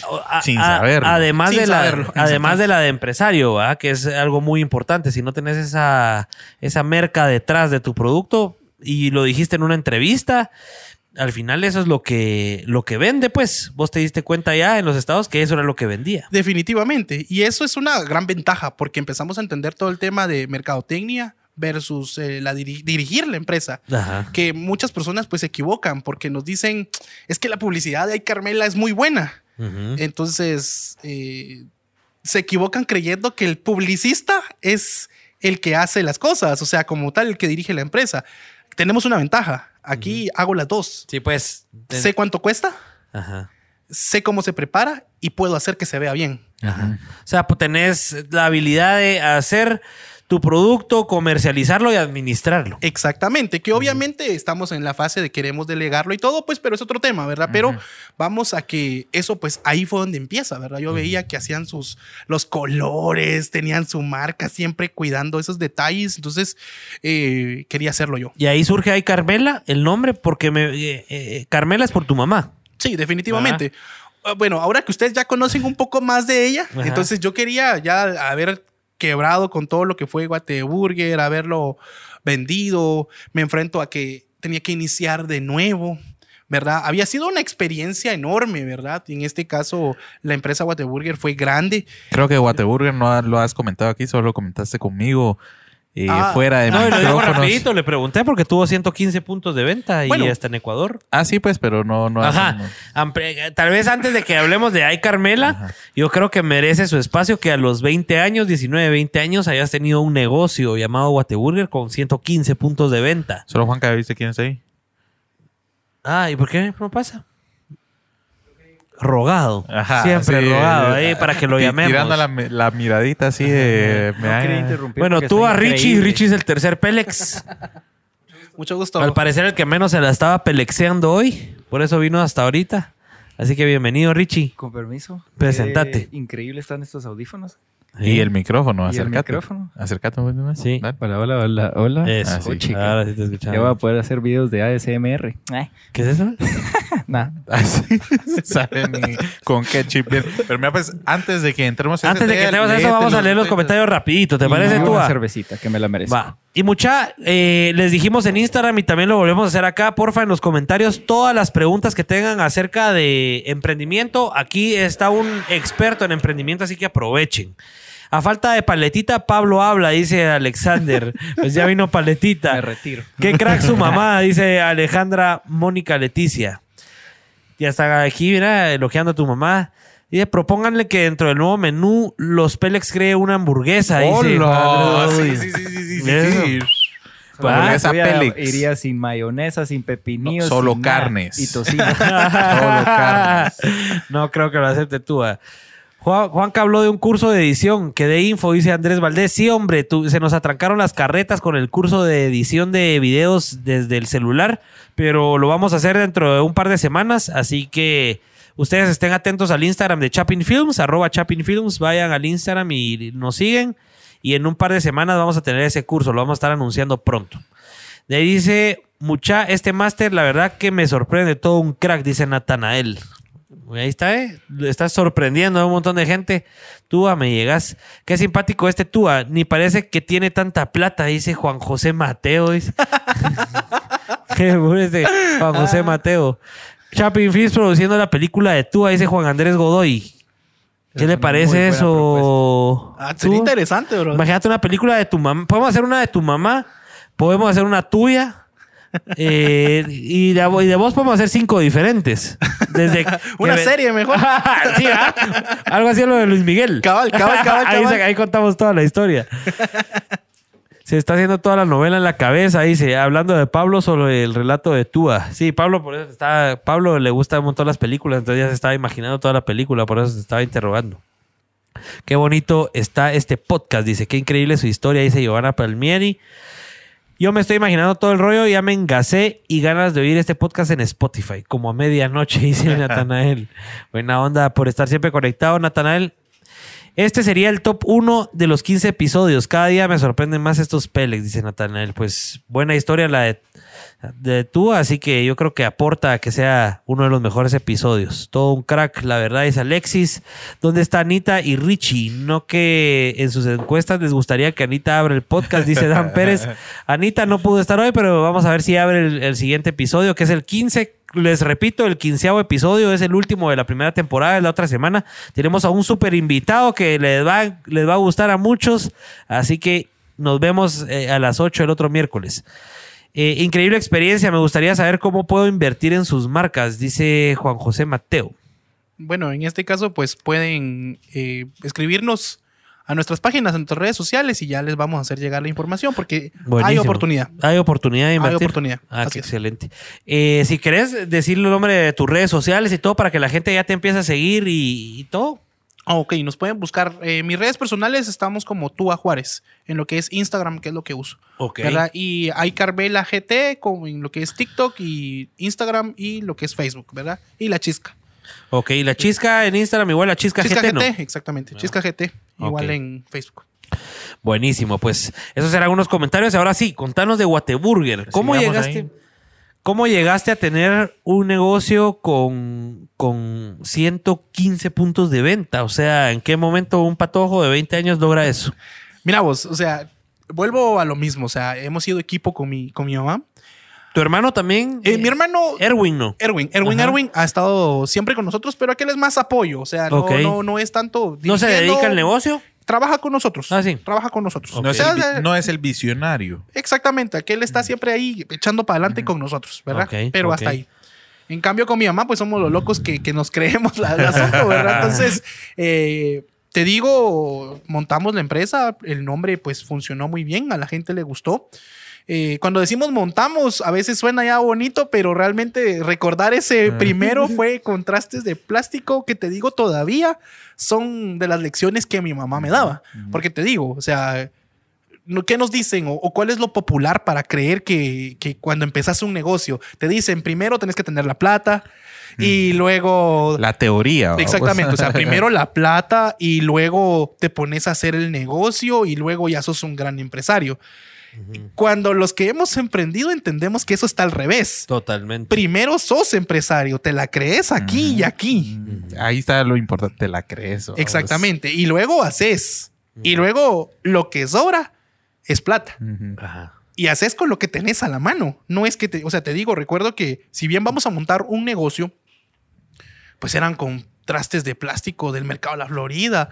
No eran tus aquellas mesas de ¿Qué acero. va- vasijas. Exactamente, lujo? exact- no, no eran, no eran mesas de acero, eran mesas de madera y todo el asunto. La intención de nosotros era eh, enfocarnos en ya crear marca, ¿verdad? Entonces, eh, creamos el primero. Te digo, a la gente le gustó, fue en la Betania y funcionó muy bien. Y luego, pues, eh, ahorramos plata para poder montar el segundo. Luego fue más fácil montar el tercero. Nosotros con la visión de que esa onda fuera grande. Eso era lo que nosotros queríamos. Eh, nos pasó algo. Logramos juntar para colocar seis y los fuimos a poner a la zona 6 de la capital. Los seis. Los seis. Entonces, ¿qué pasó? Estábamos en épocas electorales y como aparecieron de un solo en teoría, eh, empezaban a decir, No, no hombre. hombre. eso es de Jimmy, no, eso es de Valdizón. No. Y entonces a todo esto era campaña para nosotros. O No, sea, era publicidad Ajá. gratis. Sí, pues porque no se imaginaban de quién era o sea, esa onda. Ajá. Nosotros para nosotros mejor, pues. que- O sea, Abramos otras cuatro y así. Man, pero si te ¿Y por qué que lo asociaban? ¿Por qué lo, ajá, sí, ¿por qué lo- Ahí sí ya no te funciona. por qué lo asociaban? ¿Por el color o Por los qué? colores, por los colores. O sea, que era un color así. Guate. Ajá, exactamente, y guate, ¿verdad? Entonces todos pensaban que había un- algún político. ¿Y fue a propósito que lo pensaron así? No, ¿o fue No, no, no, chiripazo? no, no, O sea, el nombre, sí. Ahora, el tema. Que, se, que lo hayan asociado con Eso política. te digo, no sé cuándo pasó. No sí. sé cuándo pasó. Ajá. Sí, definitivamente llegamos a tener eh, 25 puntos. Hasta ahí yo ya me sentía que la estábamos haciendo. ¿Cuánta gente eran administrando esos 25 Espera. puntos vos? ¿Y a los cuántos años? Sí, o sea, 19 años. 19 años con 25 puntos de venta. Eh, Esa onda empezó a, a cambiarte la mente, pues, porque te das cuenta que ya Te no estás en la, adelanta. Exactamente, porque de repente, o sea, recuerdo algo que cambió ya, darme cuenta que algo estaba pasando. Cuando de repente el primer colaborador llegó a decirme, don Estuardo. A los 19 años. don, don. Pero te dabas cuenta que ya había un respeto generado. Entonces te empezás a, a darte cuenta. Una de las cosas. Te la empezás eh, a creer. Te la empezás a creer. Una. También eh, la vestimenta empezó a cambiar. Porque te cuento una. Ajá, ajá. Estaba ajá. yo en un punto de venta y recuerdo que mm, llegaron los de la empresa de las sodas. Ajá. Y en este caso, eh, mire, necesito hablar con el gerente, ¿va? Sí, dígame. No, o sea, con el gerente. O sea, sí, dígame. Ajá. Y de todos modos, no hacerte caso. Se o sea, ah, así. O sea, me sacó de onda y así como que, pero también me di Porque cuenta. no se la creen que no. Exactamente, entonces, pero me di cuenta de que no, había que cambiar. Entonces, desde ese entonces, mi, mi, ¿Ah, vesta- sí? mi vestimenta se volvió más Ah, formal. más formalón. Exactamente, incluso la forma de hablar tuve que cambiarla a ser un poco más A formal. propósito, A propósito, porque es como, ok, que, que entiendan que hay un respeto que se debe mantener y mantener esa línea con los colaboradores, porque también empezó a pasar de que cuando me di cuenta de cómo estamos la planilla, mucha, ya somos eh, 55. Mire, ya somos 100. Mire, ya somos 300.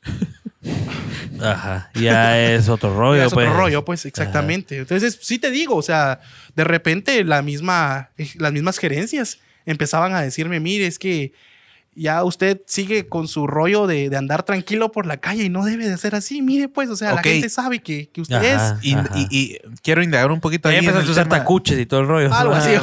quiero, indagar un poquito en el tema de gerencias.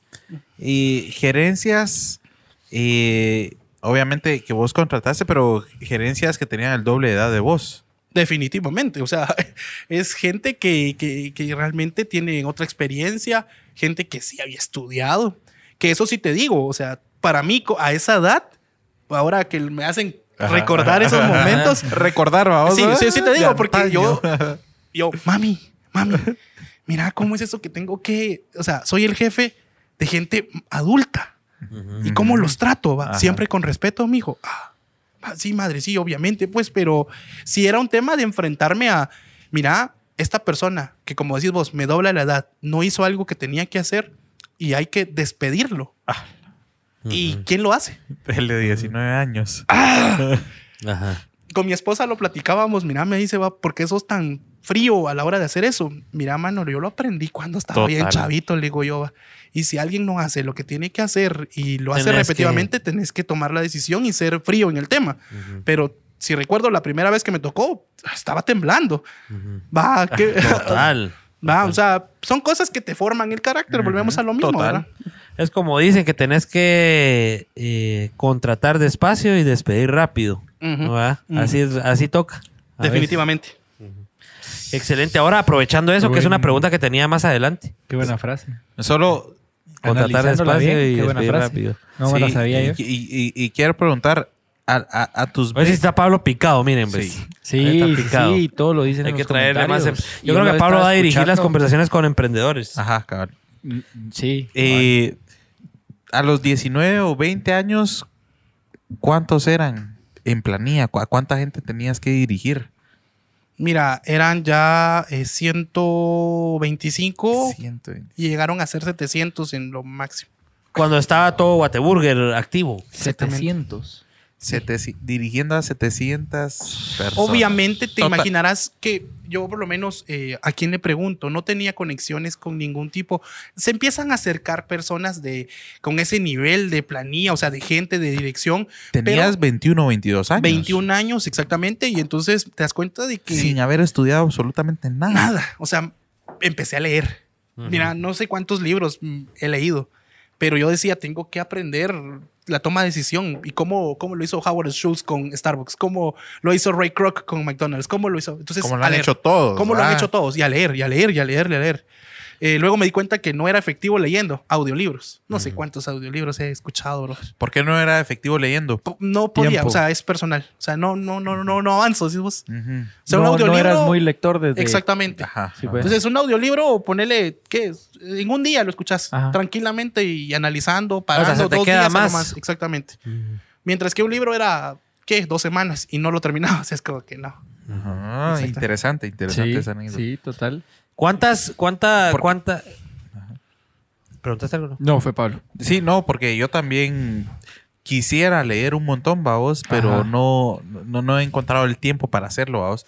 Y los audios hoy en día, Mira, el tiempo lo haces cuando estás metido en clavos y tenés que decidir. total, total, O sea, total. ahí tenés que, ahí no te Total. queda de otra, ¿va? Pero voy a, a- a la comparación entre leer y escuchar, ¿verdad? Que, que, que algunos tal vez, como vos decís, nos ha funcionado un poquito más escuchar que leer. ¿va? Definitivamente, mira este nuevo modelo, o sea, los podcasts, esto ayuda un montón. O sea, la gente está haciendo ejercicio. ¿Y cuánto corriendo, o sea, aprendes? exactamente. ¿Cuánto ¿verdad? aprendes? Es como un audiolibro al final Sí, de, es lo de- mismo. de tu vida en este caso. De, de tu historia de éxito.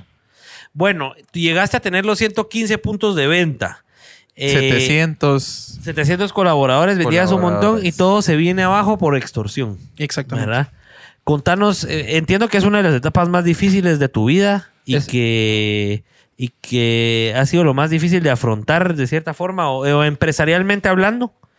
¿Y Sí. cómo, cómo, cómo, qué pasó ahí? Mira, definitivamente es, es difícil porque ya venías viviendo la película del emprendedor que la hizo. O sea, a los 22 años yo creía que ya, la- ya no tenía por qué trabajar, ¿me entiendes? O sea, no era mi mentalidad, pero Ya- cuando veías las cuentas, veías cómo estaba todo, vos decís, ok, tengo para vivir, ¿qué? De aquí hasta 70 años. Para darle hasta a mis hijos. No hay problema. Cuando de repente te empezó a dar cuenta que, mire, llegaron a ponerle una pistola a un colaborador en tal zona, en tal restaurante. Mire, si no pagamos, nos lo van a llegar a matar. Y empezás a escuchar un montón de situaciones así y está en tu decisión decir, cerramos, abrimos, volvemos, eh, Pausemos. pausemos, o sea, y de repente te das cuenta que sos el que está decidiendo quién vive y quién no. Ajá. No, hombre, sí. Entonces no te volviste un empresario nivel. para hacer eso. O sea, venir y por tu necedad como empresario decir, abrimos porque Abrimos y abrimos y que vale abrir. madre que le pase al colaborador y luego enfrentarme ahorita de tener que decirles, miren muchacha, lo que pasa es que por no haber decidido a tiempo, gente murió por decisión mía. No. No te podías dar ese No, lujo, no, no, pues. no, no, no, no. Realmente mis principios no me lo dejaban. Entonces hablamos como familia y les digo yo, miren, no podemos seguir.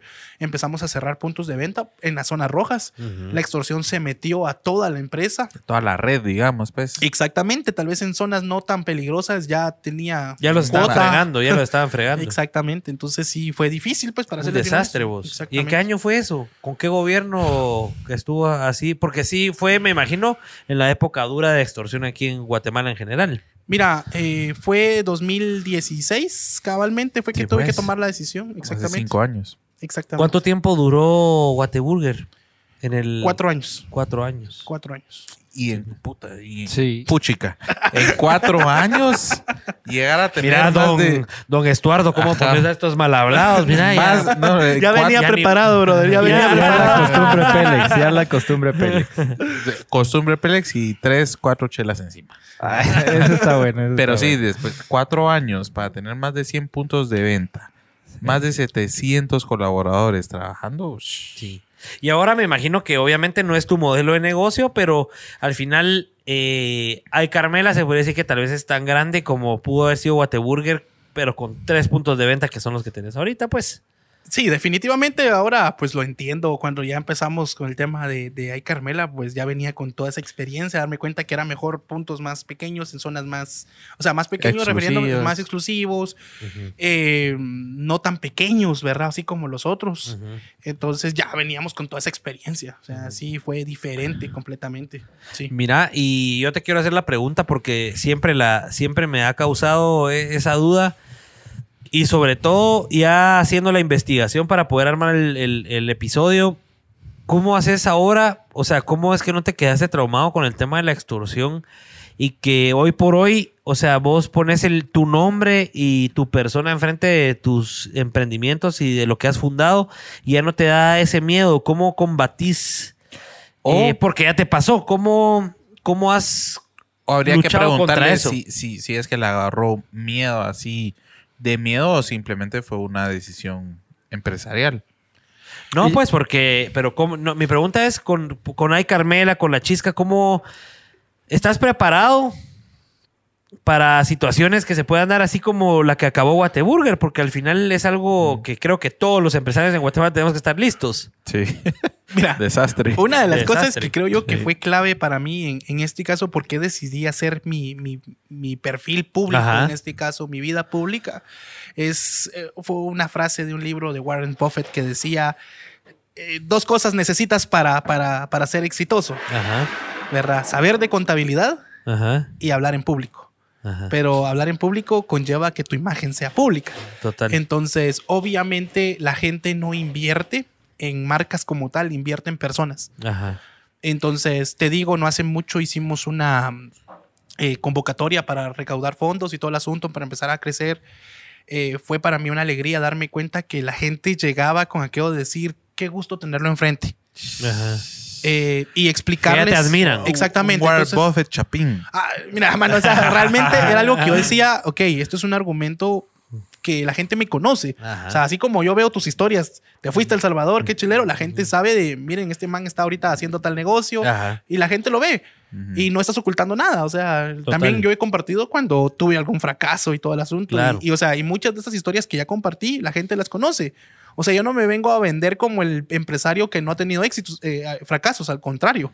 Vos O sea, mostrás tu vida tal cual es. Tal cual es. Quien quiera confiar en mí sabiendo de que ya fracasé, creo que es más eh, prudente y sabio confiar en alguien que ya metió la pata un montón de veces a alguien que está empezando con toda la expectriz en teoría. Total. Más que estamos en este momento de la historia donde es importantísimo que las marcas tengan a esas personas detrás. Y es una de las razones por la que los Pelex surgió. ¿Verdad? O sea, al final cuando nosotros armamos los Pelex, cabal, lo que pensamos fue, muchachos, le tenemos que dar una cara a esto, a esto que estamos haciendo, necesita ponerle cara y creo que vos lo estás haciendo muy bien. Ahora, ¿cómo es que no te da miedo de que sepan que ya sos vos el que está detrás de todo? O sea, o, es algo en lo que no pensás. No, definitivamente lo tenemos considerado. Sabemos que en cierto momento pues ya, ya tomamos ciertas medidas. ¿sí? Ajá. Sabemos que va a llegar el punto de, de tener seguridad. Lo sabemos. He preparado a mi esposa. Ya te la creíste. He preparado a mi esposa porque yo le digo, mira, no creas que eso es cómodo. Se puede Ah, ver glamuroso que, que anden ahí, Ajá, está- pero llega a ser incómodo. Pero es un costo porque aparte de todo, te digo, tengo un sueño personal y es eh, la política. Ah, sí, de Exacto. veras. Entonces, el tema es, ok, me- quiero que se conozca de dónde vengo ah, y hacia dónde voy. ¿Sí? Entonces, Que vean todo tu, todo tu detrás. Obviamente, entonces eh, no va a haber un político que no quiera ser conocido. Lo que él quiere es más exponerse, ¿verdad? total. Sin caer en las burradas de, de- de ya saben quién va. Ajá. Entonces, eh, obviamente, pues toca que hacer eso, ¿verdad? Claro. O sea que por ahí va el camino, porque por ahí una de las preguntas, una de las preguntas en redes de los fans eh, para vos era que cómo te ves en cinco años. ¿Ya te ves en cinco años en la política o no? ¿Es algo que todavía va para más adelante? Eh, 10 años política, 10 años. 10 años para la política. En 5 años me veo ah, ya metido en más negocios y ya hay Carmela en Centroamérica. Y, Excelente. y pregunta, ¿por qué en la política? Ajá, ¿por qué querés ser político? Mira, es que realmente te digo, es el deseo genuino de ayudar a la gente, porque te explico una cosa. Ajá. Con la otra empresa llegué a tener mucha plata. Ajá. y te llegas a dar cuenta de que la plata no te hace la, no es la gran diferencia. O sea, que tengas 5 millones 30 millones, 50 millones en el banco, o sea, qué bien, tenés para poderte ir a Europa cuando querrás, está bueno. Pero eh, el tema es el siguiente. ¿Qué te hace levantarte todos los días? Hacer más pisto. Yo me llegué a dar cuenta de que, que eso no era motivación para mí. ¿Por qué se levanta tú a Juárez todos los días? ¿Qué, qué- cuál es tu motivación? Mira, la pues, primera que se te viene. Obviamente quiero ver la marca eh, posicionada como una marca guatemalteca que empieza a expandirse. Obviamente. O sea, si me decís ahorita, eh, ¿querés ver qué pasaría? ¿Te vas a Bali con tu esposa o, o disfrutarías más ver Villanueva ya abierto? Créeme que nada se compara y mi esposa lo sabe.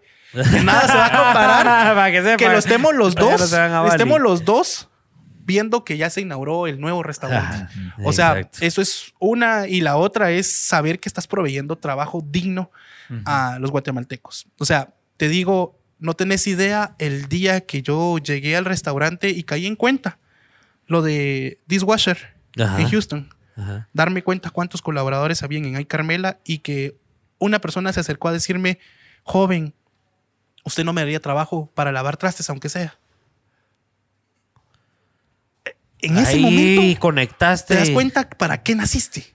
Ajá. Vamos, o sea, los empresarios muchas veces están mal vistos. ¿verdad? Pero en este caso, Pero todo el, pero todo el chance que dan. exactamente. Todas las oportunidades que Y créeme abren. que para esto nací. O sea, para ayudar a la gente. Y entiendo de que en la política podemos ayudar más también, no solo en el área empresarial. ¿Calculas que sí puedes hacer un cambio tú ah, con este Se me sistema de tan poner corrupto? la piel china. Yeah, Mira, pusiste a pues. paletita chino. Cuidado. No, es que increíble, de veras. Y es que la pregunta creo yo que todos están esperando es ¿qué pensás del linguat? Leamos rapidito, Juanca, los comentarios. pues, La gente también. Va, vámonos así rapidito. Muchas de las manías no las veo. Esto está interesante, dice Natanael. Natanael, gracias por ahí estar con todos los comentarios. Este y el de Luis P han sido los mejores, dice Andrés Valdés. Buena onda, Andrés. Túa, eh, para mí todos han sido nítidos desde el, ma- desde el de Marcel hasta este con Túa y no olvido la tiradera lingua, dice Natanael. Desde Marcel, el primer episodio. Sí, gracias por haber estado. Ya son 14, mucha puchica. Ey, borraste uno, no había leído uno antes. No, es Así. eh, ese ocupó. Arroba Richie el Rogado, dice Juan José Mateo. Arroba dice Allá, hashtag. Ya no está viendo bien. Hashtag Richie el Rogado. Allá atrás estaba sentadito, así viéndonos con cara de perrito. Es que no quería. no- Esperando a que le dijéramos, Richie, pasa adelante, Vení, ¿Vas a venite". pasar o no vas a pasar? Buen bronceado. no, yo hubiera entrado si es mi lugar, pues. Pero no quería interrumpir tremenda. No, no quería. Tremenda anécdota. eh, Exacto. Sí. Más con vos poniendo atención de la manera en la que estabas poniendo, nah. Impresionante esa cosa. Yo creo que me voy a Sí. pelear con Pablo siempre antes de empezar los podcasts para que No, se yo creo que es el invitado.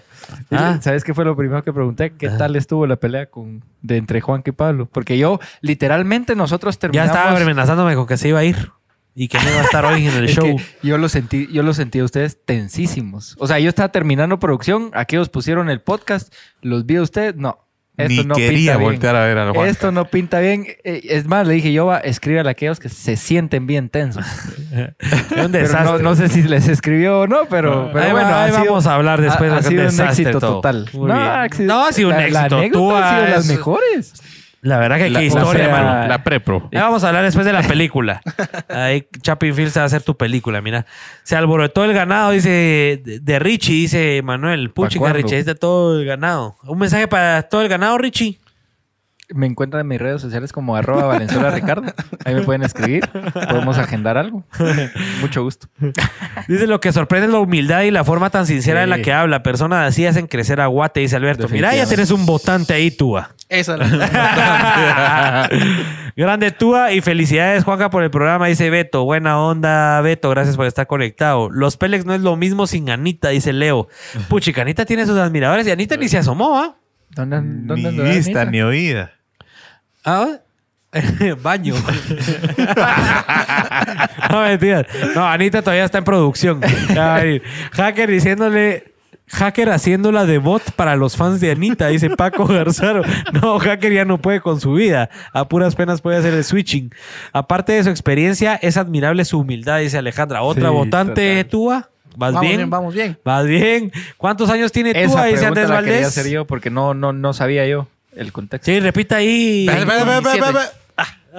Perdón. Iba a sacar un concurso ahorita. de- Ah. La- Va, pero miren, pues, ahí está. Tua tiene 27 años, pero el concurso por una gorra de los Pélex, así de esas exclusivas que damos así bien poquitas, va a ser el que nos ponga en los comentarios. Vamos a elegir a uno eh, que le atine a qué edad empezó a vender hamburguesas Tua. Eh, entre todos los que pongan, ahí vamos a elegir al a ver si ganador. pusieron atención. A ver ¿no? si pusieron atención.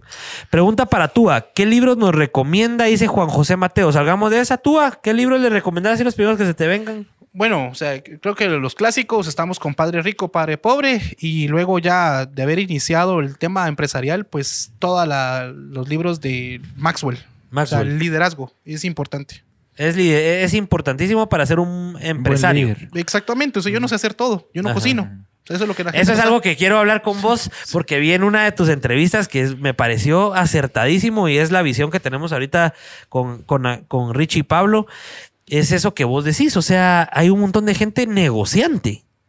Pero de negociante te quedas de negociante vendiendo en tu carreta de chucos toda la vida. no, uno tiene que ser empresario. Vos tenés que delegar y tenés que hacer que toda la gente sepa. Definitivamente, imagínate qué haría yo ahorita. Mire, muchacha, está cerrado y Carmela porque yo estoy. Porque ah, no, No. hoy, no, hoy no vamos a vender eh, Monster Shakes porque Nada, voy a estar en los. Pélex. Definitivamente no. O sea, creo que el tema del liderazgo es importantísimo, ¿verdad? Porque obviamente las empresas tienen que ser heredables.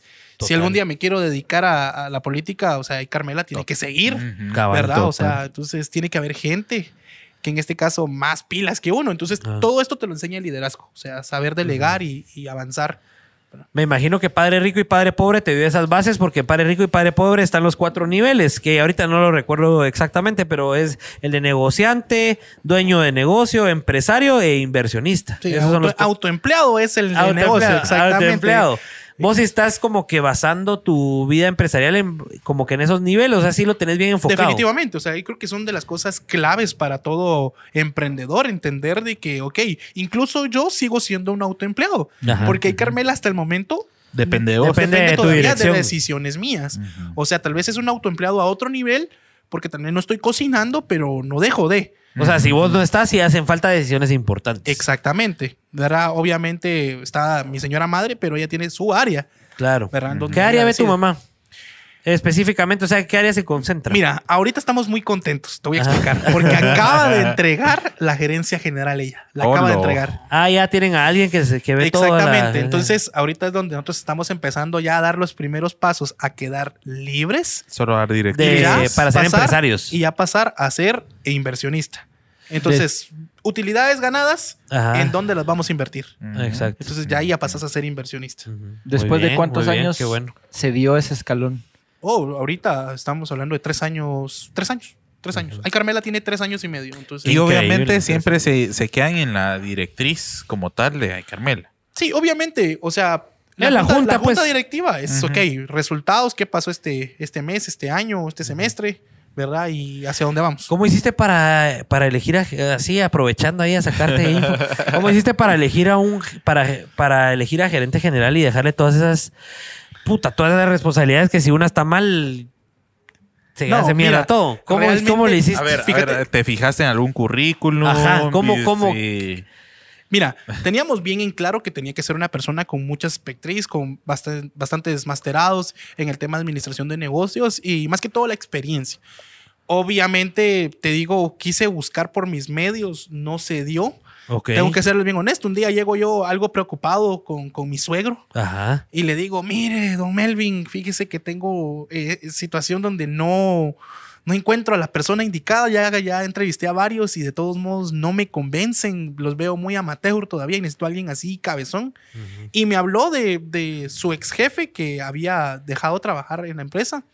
Cuando me pasan el currículum, daba miedo esa onda. O sea, Ajá. don, don, Pesado. Don Luis Fernando es una máquina, ¿verdad? Ajá. que llegó a unirse a nuestro equipo y te digo, o sea, realmente llegó a poner orden en las cosas. Creo que de lo más importante a la hora de entrevistarlo fue donde le empecé a contar todo cómo estaba. Ajá. Él analizó y todo y cuando... ¿Ya te sabía responder con lo que vos pensabas o qué? ¿Sabes cu- fu- cuál O fue la, fue, fue la clave? Ajá. Cuando me empezó a decir, esto no puedo hacer, esto no lo voy a hacer. Ok. Ahí, Te- ahí- te- tenés ajá. enfrente a alguien que se atreve a pararte y decirte esto no lo voy a hacer Ajá. o esto no lo puedo hacer y no voy a hacer nada que sea indebido. No, no, no, es que no le estamos pidiendo nada, se lo de una vez se lo estoy diciendo. Ajá. Ok.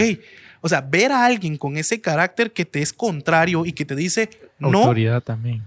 école. Ahí- y no querés a alguien Ajá. que se deje manejar por vos. Exacto. Definitivamente. Un manejado no lo querés ya en la gerencia general. Definitivamente no. Entonces, Esa fue clave. fue clave. Esa forma de verlo a él bien parado, diciendo vamos a poner orden Seguro. en la casa y todo el asunto, dije yo, madre, es él.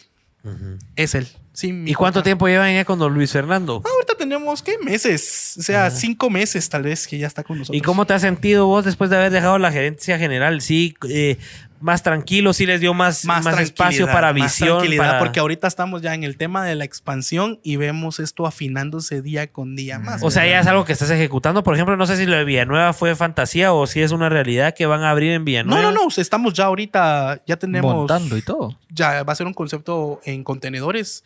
Increíble. Algo bien chilero acá en, en Villalobos, que ahí ya lo estamos diciendo dónde va a estar, va, pero sí. era sorpresa, era sorpresa. Sí, sí, sí, no, pero sí, ahí, allá va a Tuvieron la exclusiva, tuvieron la exclusiva. Qué buenísimo. Pero siempre hay Carmela. Ah, siempre hay Va a ser el cuarto. Exactamente, el cuarto. ¿Y ¿Ya franquiciaste o ahorita los No, cuatro no, no, son de ustedes? definitivamente eh, tenemos un modelo de, de inversión, ¿verdad? Que en este caso es de participación mercantil, ¿verdad? Entonces las personas aportan el capital para montar el restaurante, tienen un porcentaje. Durante cinco años ellos participan de las utilidades y nosotros montamos el restaurante. Entonces, Sí, pues. así es como lo estamos haciendo. o Es un modelo que, que lo probamos, funciona Uf. muy bien. Seguimos manteniendo la dirección nosotros, que es algo que yo aprendí, aprendí que en franquicia se pierde mucho la esencia y es algo que yo dije, No, no vas quiero a eso, soltar. no quiero eso. Ajá. Por eso elegiste este modelo de- Exactamente, de inversión. Asociación. ¿Cómo es? Invers- asociación mercantil. Eh, es inversión de participación mercantil. Participación mercantil. Así es. Ok. Pablo, anotarlo, que es nuestro CFO. A ver si se le queda algo hoy. ¿Ah? Ah, se le va a quedar bastante. ¿Y a usted Es se más, algo, mañana vamos No, a una- motivado. Tengo una pregunta. Eh, lo- la- la- Mañana, la- ¿por qué la- no? en el Mañana modelo es estándar. Ah, en el modelo estándar, la gente inversionista, como vos lo comentabas, tiene participación de las utilidades en los primeros cinco años y luego eh, ahí estuvo su ganancia. Exactamente, o sea, todos contentos. Yo monté el restaurante, ellos durante cinco años no solo recuperaron la plata, Sino que ganaron. sino ganaron, ¿verdad? Mm. Entonces, en este caso, todos contentos, Nítido. ¿verdad? Y en esta forma te apalancas para poder eh, crecer. Exactamente. Sí. Puchica, vos, con vos vamos a tener que hacer tres episodios, creo Sí. yo, porque mira, yo aquí tengo Y mi como guía. cinco privados. Y así. uno, ajá, y uno tiene que ser en la nueva. Ya nos invitó al de Zona 10, de ahí Pero vamos a ir a estrenar. el tercero es. Me parece. Porque mira, Ah. yo ni voy por la mitad de mi guion de todo lo que te quiero preguntar hoy. Pero bueno, antes de continuar, eh, ya varios saben, aquí tenemos una muy bonita audiencia de 146 personas, así que vamos a aprovechar a lanzar el... No, e- es nuevo, pero no nuevo. Ya lo lanzamos hace como tres episodios.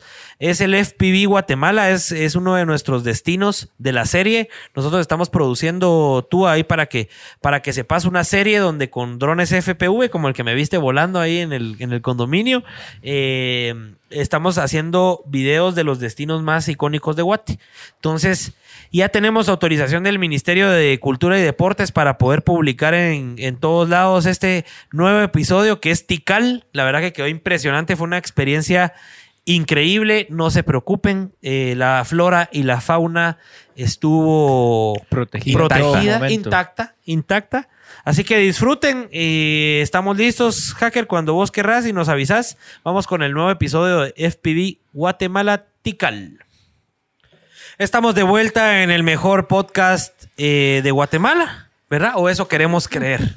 Porque tenemos a los mejores invitados, como Tua, que nos está contando toda su experiencia. Ya hablamos, eh, les voy a contar de qué hablamos por si no lo cacharon, para que lo vayan a, a- a escuchar a Spotify o Apple Podcast o lo vayan a ver después repetido en Facebook o en YouTube.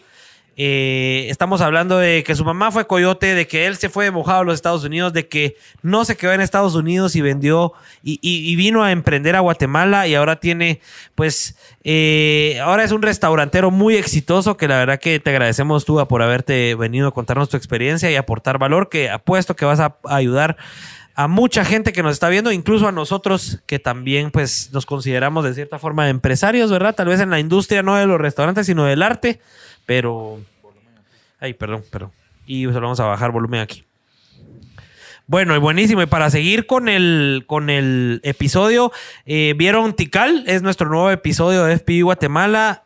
Gracias a guatemala.com por el apoyo y por habernos pues permitido llegar a esos rincones de Guate espectaculares, al Ministerio de Cultura y Deportes por apostarle a Guate y habernos permitido pues hacer estas tomas que sin duda esperamos se vuelvan virales y puedan atraer a mucha gente de fuera a que venga a conocer Tikal.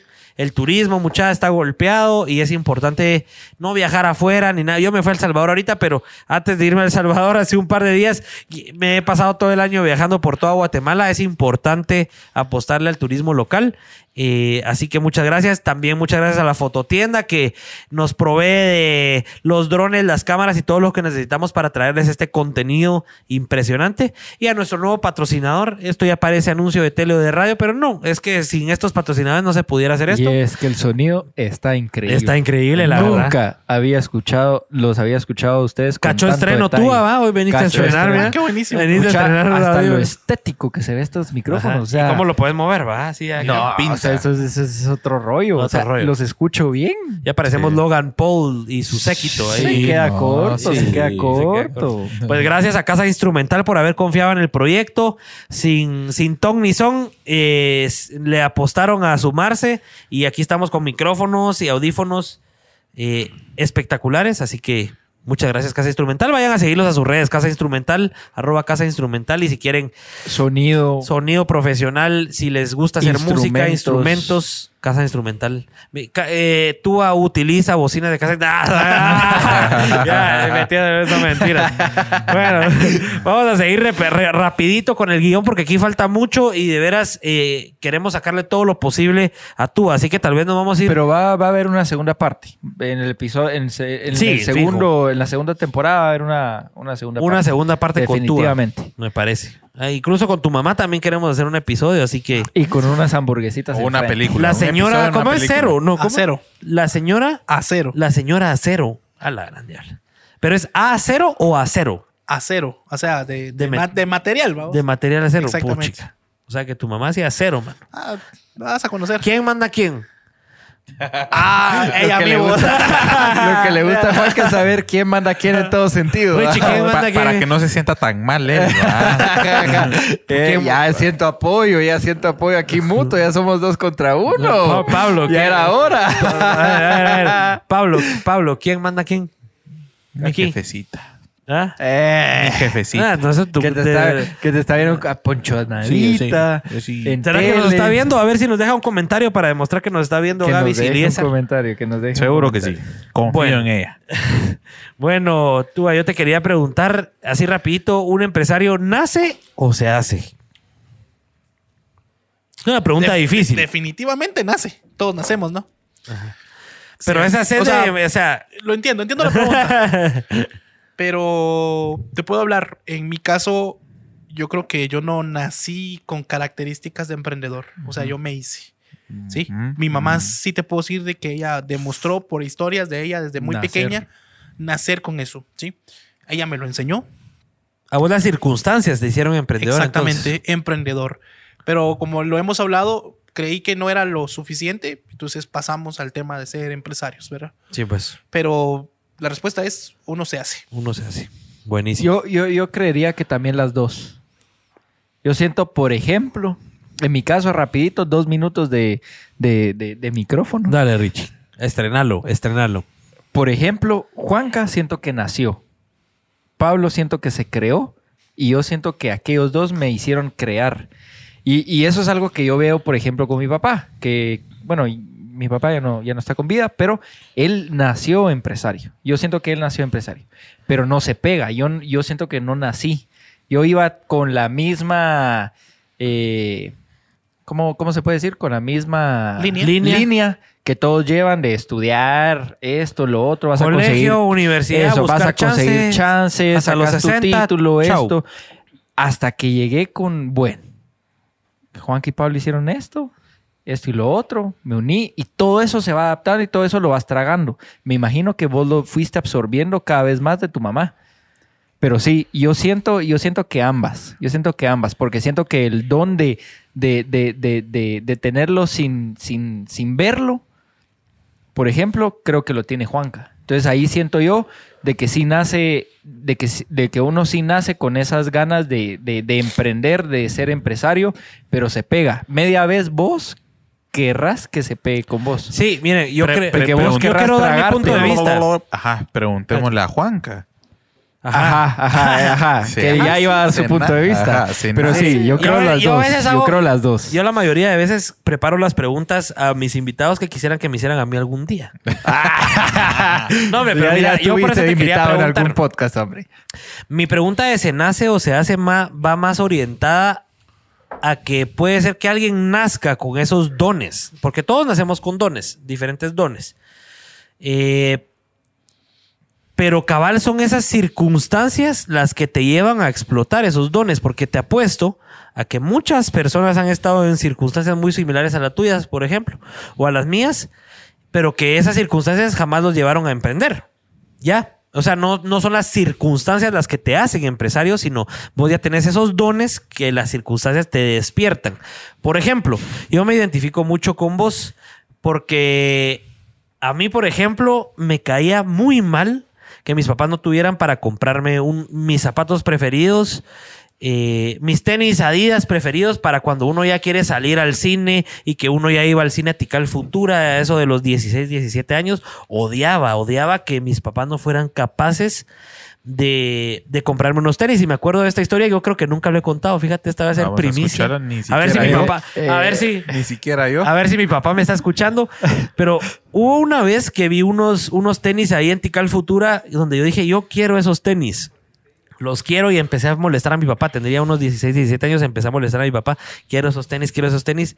La cosa es de que al final mi papá me paró comprando esos tenis, pero hizo y deshizo por tener el dinero porque nosotros somos seis hermanos. Entonces siempre era como que o lo mismo para todos o nada, ¿verdad? Entonces, al final logré convencer a mi papá. Me acuerdo que a mi papá le costó, no sé si mi papá se acuerda de esa historia, sería interesante más que, es que nos sí, lo pusiera. más- el, es que el sí. consentido, ¿va, Juanjo?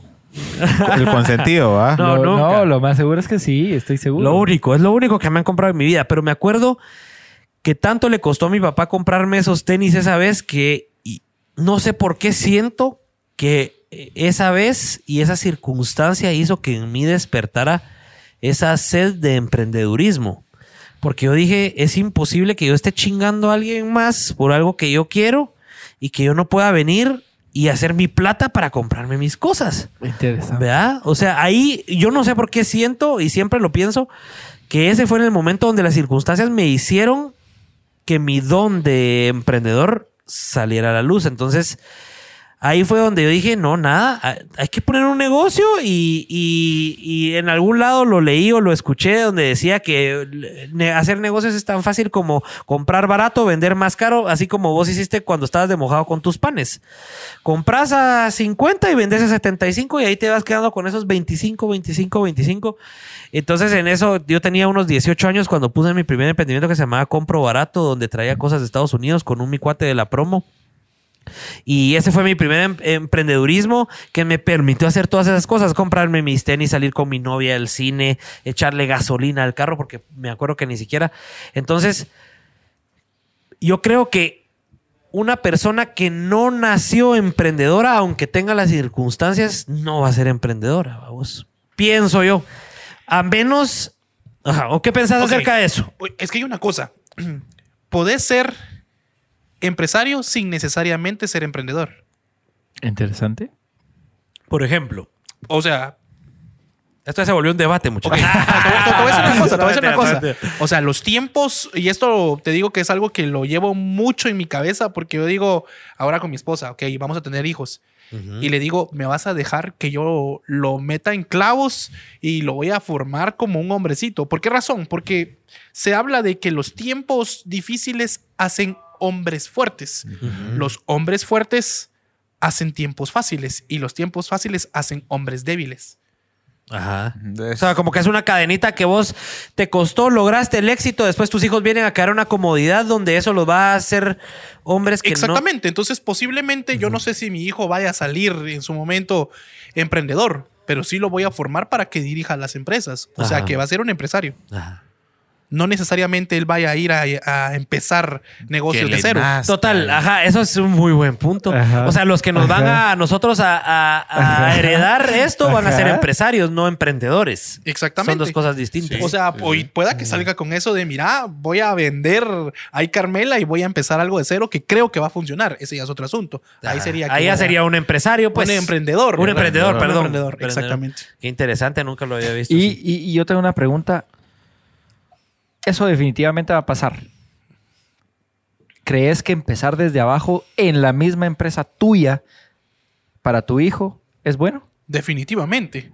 A ese man lo tengo. Incluso yo le he dicho a mi, a mi esposa, si tenemos una hija, Ajá. la voy a ver parqueando carros. Ajá. Total. Porque Lavando tiene que entender, Ajá, pensamos. tiene que entender lo, mucho que cuesta. pues. Claro. Empezar O sea, desde hasta abajo. Obviamente no le va a faltar nada, es lo que nosotros pretendemos, pero sí quiero que ella sepa el valor del trabajo, ¿verdad? El valor de las cosas, del dinero, de, que pueda esfuerzo. comprender, ¿verdad? O sea, que no vayan a hacer y se mantengan su burbujita creyendo de que no, o sea, o sea, una de las cosas que más me sirvió tal vez es que mi mamá pasaba en- enfrente de su casa, que eran champitas, y me dice, vos aquí naciste. Yo todavía Ajá. vivía en esta champita cuando vos naciste. Ah, En serio, madre. Sí, sí, te sí. abre los ojos. Te abre te- los ojos y todo el asunto, ¿verdad? Entonces creo que lo mismo quisiera yo. Qué excelente. Buenísimo. Pensamos igual. Sí, Yo lo mismo también le digo a mi esposa.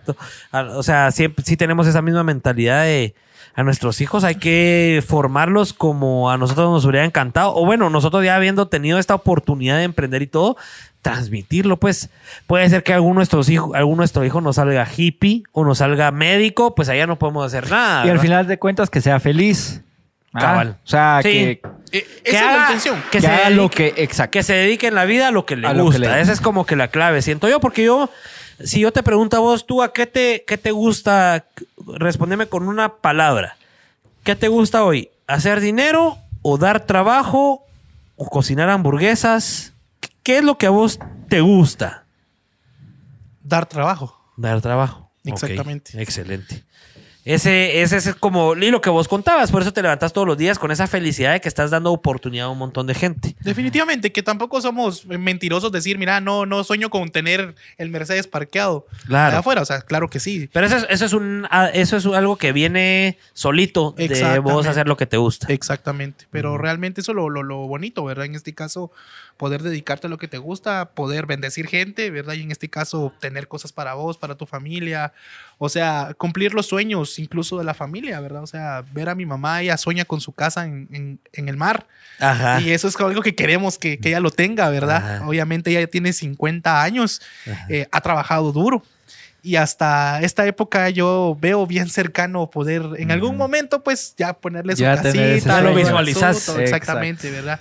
Pues cuidado, porque si tú lo visualiza, como que se cumple, ¿verdad? Ah, definitivamente, hombre. Está bueno. A ver, eh, vamos avanzando. Tú ah, decime así rapidito, para vos, ¿cuáles son las cinco claves del, del emprendedor exitoso?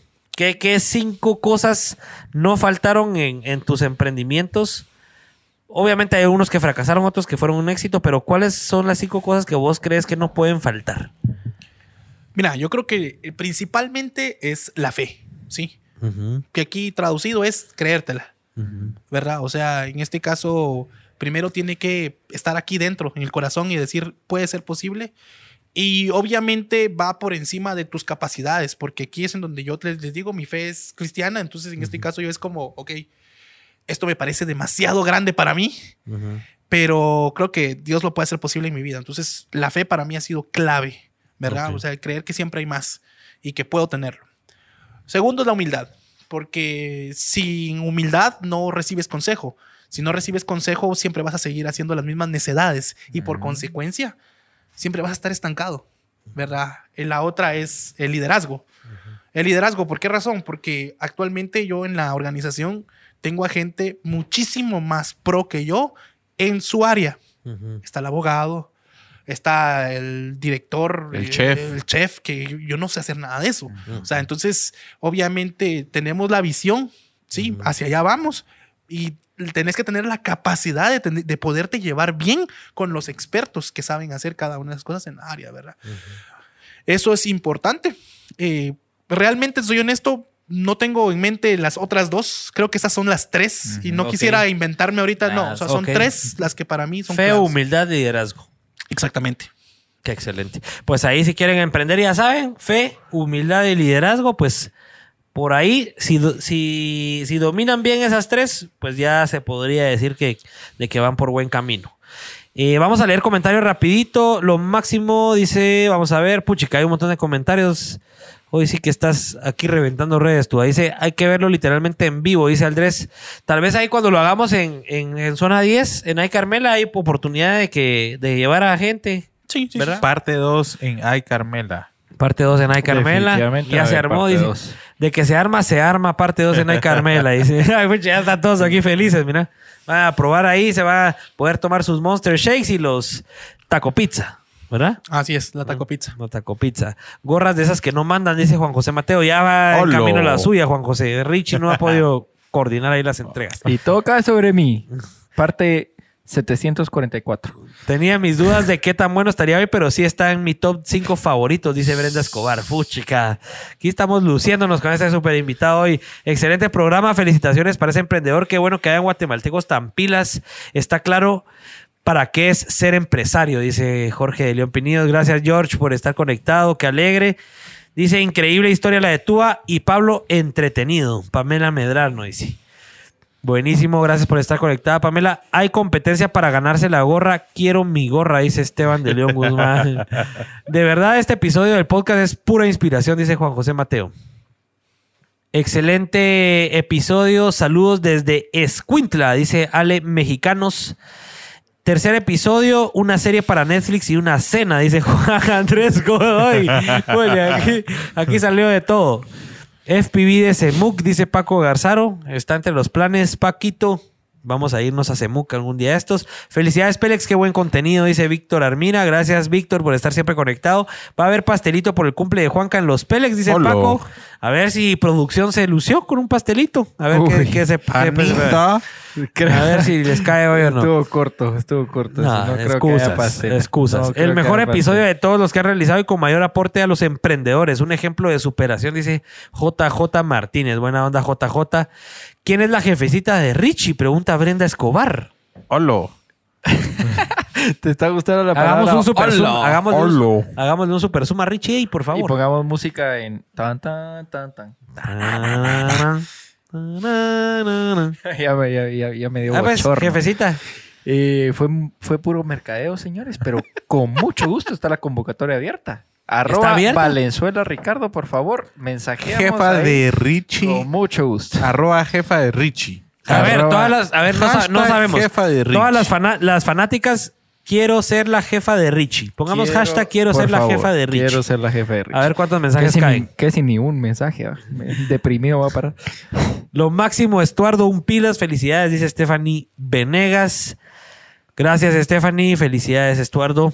Consejo de Túa para los que hemos pensado en ser emprendedores y querer dar trabajo a nuestro país. ¿Algún consejo rápido, Túa? Empezar con lo que se tenga. Empezar. Eso es. No hacerse bolas. Sin tanta cosa. Sin tanta Con lo que tengas, ya estuvo. Empezá y fracasá y dale y, Y aprender. Seguí. y aprendé y seguí. Eso es la cosa. Excelente. Qué excelente historia, dice Maffer Morazán. Maffer que se quejó la semana pasada que no leíamos todos los comentarios. Pues Maffer siga poniendo ahí. Hoy vamos a leer todos los comentarios que Maffer Morazán coloque. Qué excelente historia hay de aquí.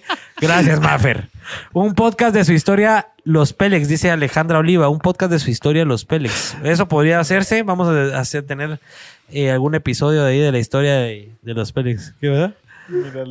Eh, un poco de su. eh, ah, quiero ser novia de Richie, Daniel Castellanos, Mr. Gafas. ¿Cómo así, Richie? ¿Dónde está Daniel para ver su reacción? Ya se fue. Ya se fue a esconder. Pues bueno, esos son los comentarios. Ya vamos a ir acabando, pero tenemos, es que, como le decía tú, tenemos infinidad de preguntas. Pero vamos a irnos rápido. ¿En qué, cree, ¿En qué momento crees vos que dejas de ser empresario, emprendedor y te convertís en empresario? ¿Qué, qué momento puedes de- detectarlo? Bueno, eh, es complicado, ¿sabes? Porque obviamente si no tenés bien claro eh, qué es una y qué es la otra, siempre te crees empresario, Ajá. ¿verdad? Porque yo conozco doctores que tienen su clínica y, y en su cabecita ellos son empresarios, pero no, Ajá. son autoempleados. Ajá. ¿Verdad? Entonces creo que primero que nada es tener la conciencia de qué es ser un empresario, ¿verdad? Y el empresario es todo aquel que delega. En cambio, el comerciante es todo aquel que quiere hacerlo él, porque si él no lo hace, eh, No funciona, no, no, no, eso no sirve. Entonces creo que lo más importante es tener la conciencia de cuál es cuál, ¿verdad? Y empezar a caminar eh, en pro de eso, ¿verdad? Porque si te digo, o sea, no creas que de la noche a la mañana tenés tu clínica y ah, se volvió un hospital. O sea, y ese es un Claro. gran problema que tenemos, porque ¿cuál es el sueño de un abogado? Tener su buffet. Ok, pero tenemos un problema. A él le enseñaron leyes, no a montar un negocio. Exactamente. Volvemos a lo mismo con el doctor. A él le enseñaron a curar gente. Pero no, a hacer un negocio de sus habilidades. Entonces creo que también es un importante aprender del tema, ¿verdad? ¿Delegar crees que es la primera palabra que se te viene a la mente a la hora de... Cuando empezás a delegar es que ya te estás convirtiendo en un empresario. Definitivamente. Sí. Definitivamente, Nice. sí. En el momento que sabe que, que de verdad llegas a entender de que Tenés que no, delegar tenés que para- delegar y que la gente también puede. O sea, que no sos el, el alma de la empresa como tal, no. O sea, Sino que es un conjunto de todas las habilidades. Exactamente. Excelente. Eh, mm, eso es ¿Cómo- algo cómo- muy.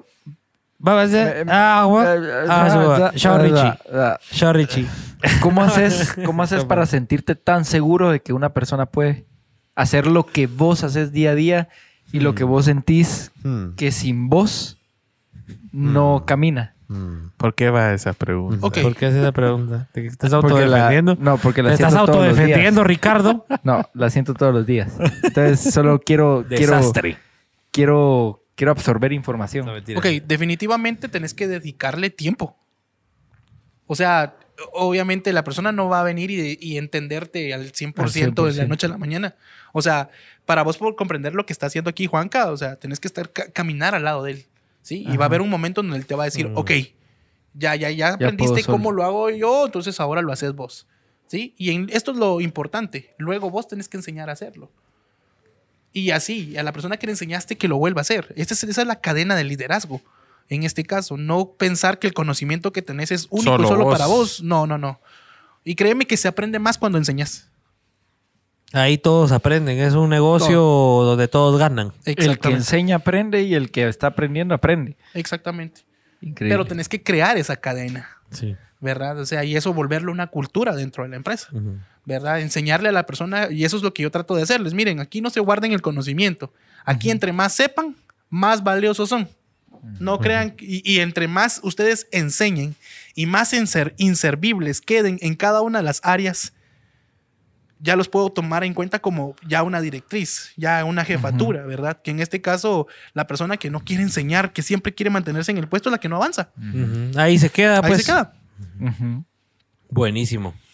Ahora, hablando de un poco de algo que va en ese sentido, porque depende de nosotros los emprendedores, empresarios, de que nos la tenemos que empezar a creer y que eso nos ayuda un montón. Entiendo que vos ya te la crees y a nosotros, y lo hablaba con Pablo y, y Rich, no sé si estaba Rich o no, porque Rich estaba muy ocupado haciendo el, el, el, el C... ¿Cómo es que cuál es? CFO. No, COO. Yo ya no sé qué soy acá. Ya hago tanto que no sé qué soy acá. Oítelo.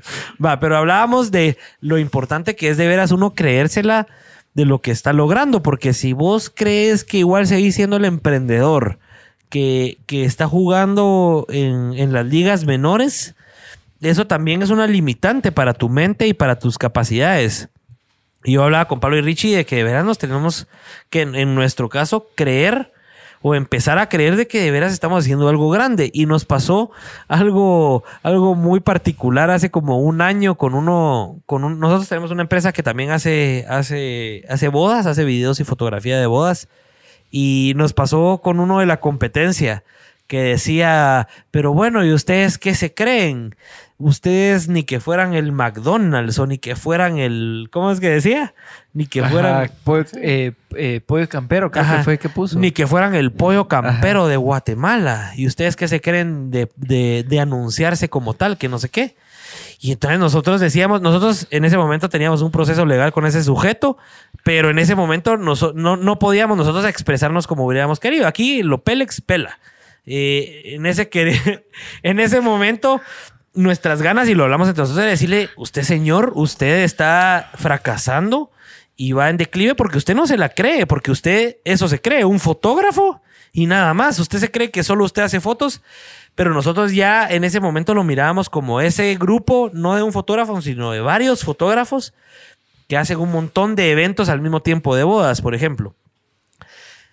Hablando de esto, ¿qué crees vos? Eh, ¿Qué tan importante es creértela? ¿O en qué momento vos decís, no, me la tengo que creer para tampoco venir a creérsela cuando no estás haciendo mucho y que eso te juegue en tu contra? Porque tal vez alguien no está haciendo mucho, se empieza a creer la gran cosa y eso le juega en su contra. ¿Cómo podrías aterrizar eso? Sí, eso me pasó con un amigo. O sea, recuerdo llegar a su negocio, era un car wash. Tendría unos cuatro chavos lavando los, los carros y, y el man ya ahí ya era don. Ajá. Y Don Juan. tráeme una coca a vos y tráele una a mi cuate.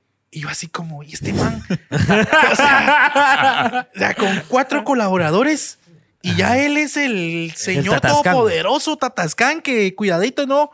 O sea, ahí te das cuenta que está desubicado. Ajá. Y te das cuenta de que no sabe dónde está. Eso es lo que hablamos de, de desubicado. Yo creo que lo más importante, obviamente, sí es creértela, pero entender que es una empresa grande, ¿verdad?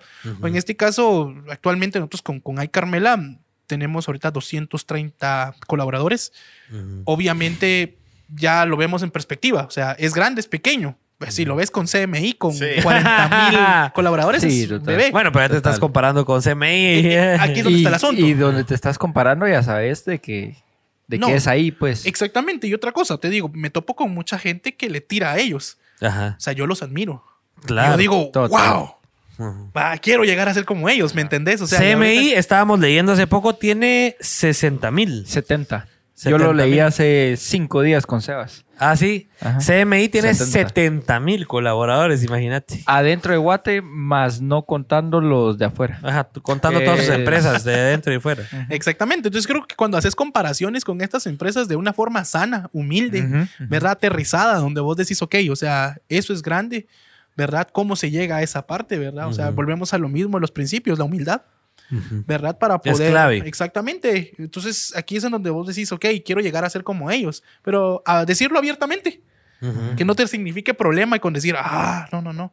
Pero obviamente la comparación ya no está con un pequeño, porque tu mirada está así como decir.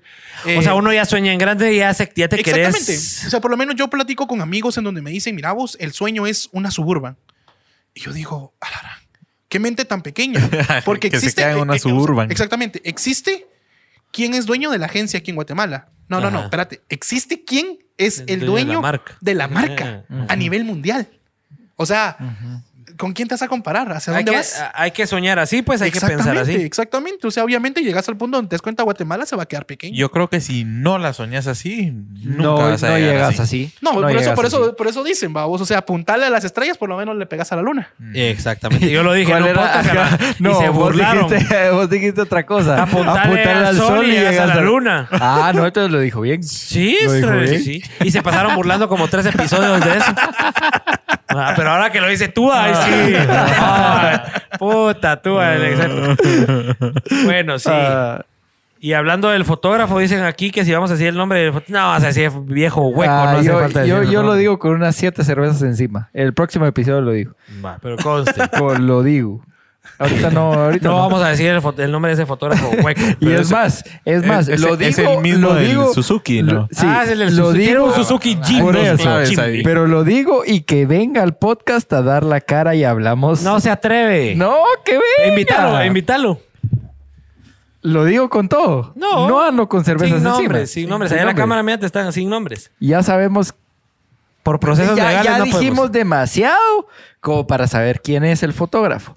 Por eso, Seguro si lo estás está viendo, e- viendo. si estás viendo esto, señor fotógrafo, si te conocen y te etiquetan de pura Usa casualidad, lentes.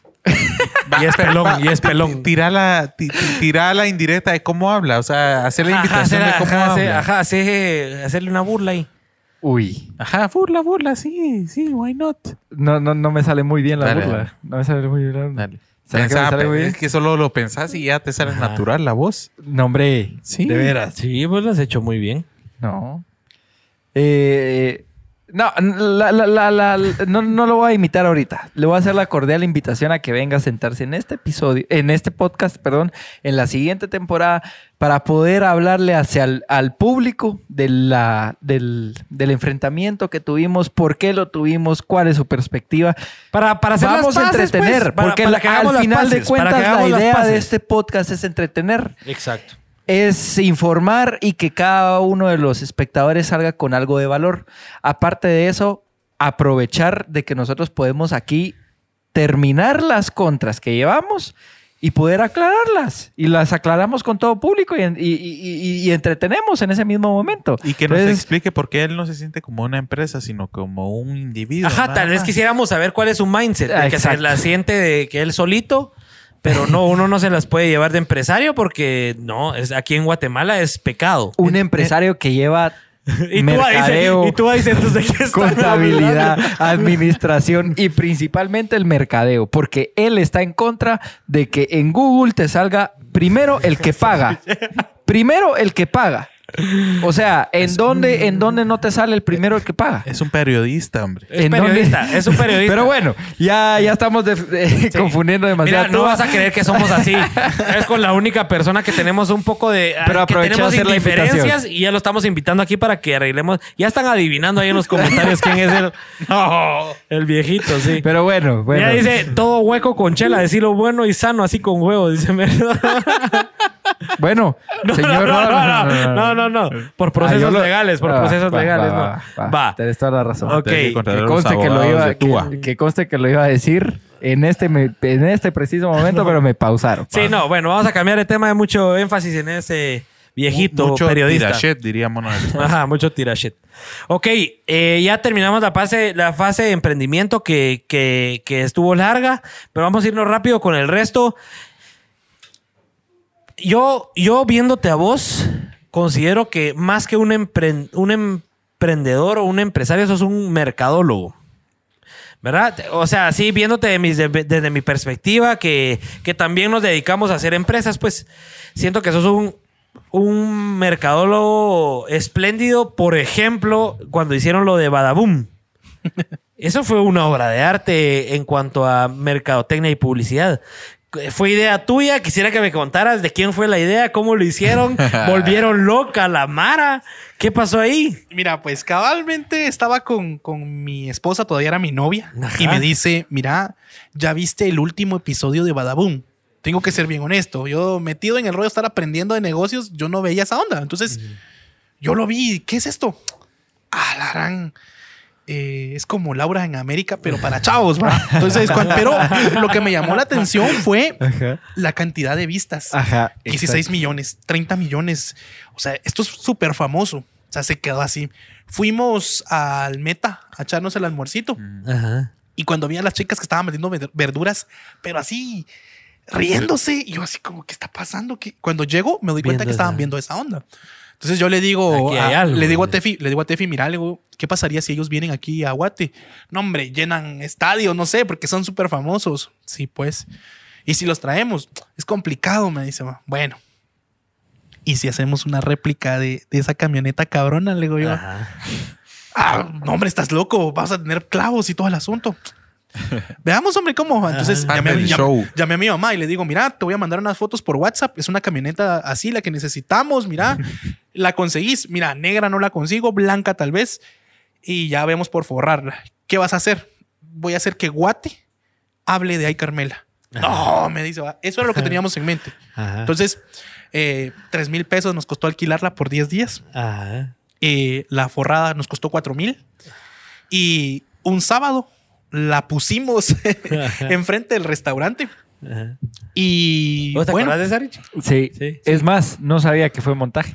Ah. O sea, ya al principio yo- no yo sabía me- que era yo- montaje. yo ¿Vos, Pablo, tengo- sabés de qué estamos hablando? Yo tengo la imagen visual de la camioneta de la foto de la camioneta parqueada. Ajá, ajá. O sea, tengo la imagen visual ahorita de haberla visto sí en Facebook pasado. por todos lados. Ajá. Y yo me quedé con la, o sea, yo, yo me quedé con la idea de que sí había pasado, de que habían venido a Guate, etcétera, todo.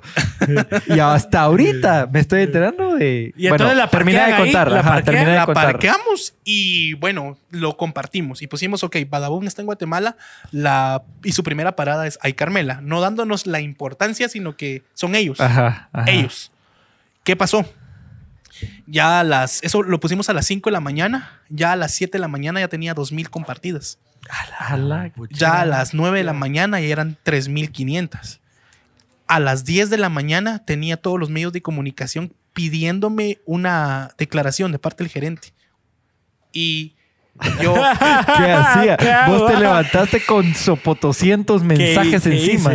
exactamente. Y de repente todos mis cuates, mira este meme, mira, lo compartieron en Izabal, lo compartieron en Cobán, lo compartieron, o sea, hasta noticieros de, de fuera del país lo compartieron. Lo compartieron, Y yo, así como, y mire, tenemos a Emisoras Unidas, tenemos allá a Publinews y tenemos allá a Soy 500. ¿Qué hago? Ajá. Mi amor, le digo yo, "ah, mi amor, ¿qué voy a hacer? Le digo yo, o sea, está delicado esto, ¿qué voy a decir? Porque- ¿Qué paga mi mento Ah, ahora? sí, eh? porque incluso mi amigo me decía, mira vos, pero ¿y si te llegan a hablar de parte de la marca de ellos? Ajá. Porque el país está hablando del tema. Ajá, ajá. Eh, mira, mano, alguien que no conozco me vino a parquear esa camioneta Ajá. ahí, le digo yo. Ajá. A ver, ¿y quién Yo fue? no sé, o sea, eh, salí y yo vi los- las compartidas, ah, 7 mil. Mm. Miren, si llegamos a 10 mil, viajan los productores y vienen la, la actriz esta y, y ella Y hace el hacen el programa show. aquí. Y Ah, empezó bueno. toda la mano. Entonces todos a, a compartir más y yo así como que no lleguemos a los 10 Sí, cabal, se quedó en 8500 compartida. Obviamente la publicación original. eh, obviamente de ahí lo, todo fue mencionado en televisión, Sí. en radio, en todo el asunto, ¿verdad? o sea, se viralizó. Sí, la gente me pregunta, mira, ¿ese día fue el día récord en ventas? No, ese día nacimos en la mente de todos los chapines. Exactamente. Porque sí te digo que el fin de semana siguiente sí fue una cosa. Se les locura. llenó, O sea, o sea, realmente no sabíamos ni qué hacer con tanta gente, porque aquí te digo, o sea, con eso expusimos la marca. Ahora aquí venía la otra parte, hacer que las personas que venían se quedaran de clientes. Exacto, Entonces, atenderlos eh, bien. o sea, que la comida, o sea, todo el rollo, pues, porque si no iba a ser un tema de pum. O sea, una la curva. Y de baja otra repente vez. cae otra vez y La lograste mantener. ¿Calculás que la lograste mantener a partir de eso? ya hay tres restaurantes. Y vamos, a, o sea, y vamos a poner, por el momento, seis de la meta. ¿va? Bueno, y, y Badabun, entonces, ¿cuándo lo vas a traer de verdad? ya no existe esa onda. No, Badaboom no importa, los Pélex. Ahora son los Pelex. Ahora ¿va? se los pe- Vamos a empezar a revisar celulares. Eso, eso es lo que hace viral. Cabal, cabal. No, yo me recuerdo del, del, del meme. Mucha, empiecen a borrar sus chats que ya vino Badaboom. Y cabal, parqueado frente a Carmen. O sea, me recuerdo perfectamente de los memes. Exactamente, mira, realmente, o sea, te digo, el naranjo colapsó. Me llegó en Metra preguntando, miren, tenemos reporte de una camioneta que está, oh, está tapando el paso. No. No está tapando, ahí está enfrente, pero O ¿qué sea, sí la pasaba? tenías ahí. Ahí estaba la camioneta. Entonces, ¿qué pasaba? Que las chavitas pasaban y pa, pa, pa, pa, Se tomaban foto. Paremos y tomarme la foto. Aquí no hay ni dónde parquearse, mija. ¿Dónde? Ajá, y se quedan parqueados ahí. a media calle. Se sea- bajaba la chava a tomarse la foto. Y para todo esto teníamos colapsado Naranjo. Armaste un caos, vos. Exactamente. Increíble. Eh, obviamente con eso pues nació y Carmela en la mente de, de muchas personas y te Total. digo, de ahí pues venían más estrategias, ¿verdad? Que en este caso creo que han sido funcionales. La intención siempre ha sido exponer la marca. Eh, tenemos una ventaja, que creo yo que nacimos en lo más fuerte de las redes sociales. Al principio, como les comento, fue un emprendimiento eh, de nuevo y Carmela, porque lo iniciamos de cero. Hubiésemos querido tener para los medios tradicionales, vallas, radio y todo el asunto, pero no Claro. teníamos. Entonces nos- no nos quedó de otra que irnos Redes. Redes en redes. Pero Y ahí estaba y ahora aprendimos el- y aprendimos a utilizarlas muy bien, ¿verdad? Actualmente Claro. tenemos 20 millones de impresiones mensuales. O sea, Sí. ustedes que entienden el tema sabrán que es una cantidad fuerte Total. actualmente, ¿verdad? Y eso todo de mano de ustedes. O sea, no han requerido una agencia externa ni nada. O sea, lo han visto ustedes Interna. todo hasta el Mira, momento. te voy a decir una cosa, es que lo que pasa es de que las empresas tienen políticas que en teoría ellos han comprobado, pero que para mí no sirven. Ajá. O sea, por lo menos hablas con una empresa de estos que te ofrecen ese servicio de, de manejarte las redes. Ellos tienen políticas como que, miren, no hay que aburrir al seguidor. Eh, entonces ponemos una o dos publicaciones a la semana. Ajá. O sea, nosotros ponemos cuatro al día. y, es lo que te funciona. Y pues. tenemos costeado de una vez hasta los que te dejan de seguir, porque de Ajá. plano los aburrís, no estoy diciendo que no, pero vamos a que estas personas o ya llegaron, ¿verdad? O están por llegar, pero el asunto es de que a todo mundo vivís enseñándole lo que es Ay Carmela, Y, ¿verdad? si- Ajá. mano, y si están contentas con tu servicio o con tu producto, o sea, Like, no like, les va a like, like, molestar, like. pues. Exacto. Exactamente. Pues bueno, qué excelente. No, y a mí algo, aprovechando de hablar de mercadeo rapidito, algo que me sorprendió es que empezando la pandemia, que es un tema bien importante para ahí Carmela, ustedes se hicieron virales. Yo lo vi por, por compartidos. Ustedes se hicieron virales por literalmente, yo me recuerdo la foto, no me, tal vez vos me, vos me desmentís, una ratajila de, así se dice, ratajila o retajila. Retajila. Retajila de motocicletas enfrente de Carmela promocionando sus envíos a domicilio, como a los días de que cerraron el país. Literalmente. Mira, pues, yo ves- me recuerdo de que tuvo como tres mil y piquito de compartidas. Sí, mira, lo que pasa es de que una de las cosas es entender cómo funcionan los negocios. Y no sé si ustedes me dejarán mentir, pero cuando uno pasa enfrente de un negocio y ve la ¿Qué? cola, Ahí Ajá. quiere la gente. Quiere la automáticamente gente. asumís que es bueno. Ahí ¿Qué que- es? exacto. Ah. Entonces, eh, siempre la gente me pregunta, "Vos, pero ¿por qué siempre las historias nunca faltan el día la foto de la Que cola? esté llena. ¿Por qué haces eso? No, no le encontramos que, que eso venda. Inconscientemente te vende, le digo yo. ¿Por qué? Porque siempre te muestro que, pide pues. el lugar es bueno porque siempre tiene cola. ¿Y cómo se lo muestro a alguien que está en la zona 5? O sea, como una historia. Ajá, cabal. Entonces, cuando nosotros empezamos a mostrar lo de los eh, motoristas, era con esa misma intención. Exacto. Tengo que ser bien honesto. Yo no sabía que estábamos hiriendo a, a algunos emprendedores, porque si les digo, nosotros, mi trabajo es siempre mostrar el éxito de la empresa. Ajá. Sí, ¿Y cómo heriste a otros emprendedores? porque muchos estaban declarando sin quiebra. Mm. Ah, y ya. nosotros llegamos a tener Innovaste 80, en dos cuentazos. 80 motoristas. no, Fue- yo me recuerdo de la imagen. Sí, o perfectamente. eso fue fuerte, obviamente. A nosotros, pues, cuando nos hablan de la pandemia, lo recordamos como Éxito. tiempos difíciles, pero exitosos. Mm. Total. O sea, supiste convertir estos tiempos difíciles en, en, eh, aprovecharlos, pues al final. Sí, mira, yo creo que importante en todo esto es, eh, sabemos que el mundo paró, que muchas grandes empresas incluso se declararon en quiebra. Cadenas de restaurantes en Estados Unidos eh, cambiaron de manos ahorita. Im- grueso. Entonces, pero en mi caso, a nivel personal, no me iba a permitir una vez más eh, Fracasar. que- fracasar. Y les digo, estaba a punto de casarme. Estaba, teníamos que ahorrar plata porque sabes que las bodas tienen su, tienen su costo. Entonces, eh, mi mamá se casó y me teníamos la casa a la par del restaurante. El restaurante empieza a crecer y obviamente la bodega y tomo la decisión de quedarme en la bodega Ajá. viviendo ahí porque quería ahorrar toda la plata posible para la boda de mi, con mi esposa.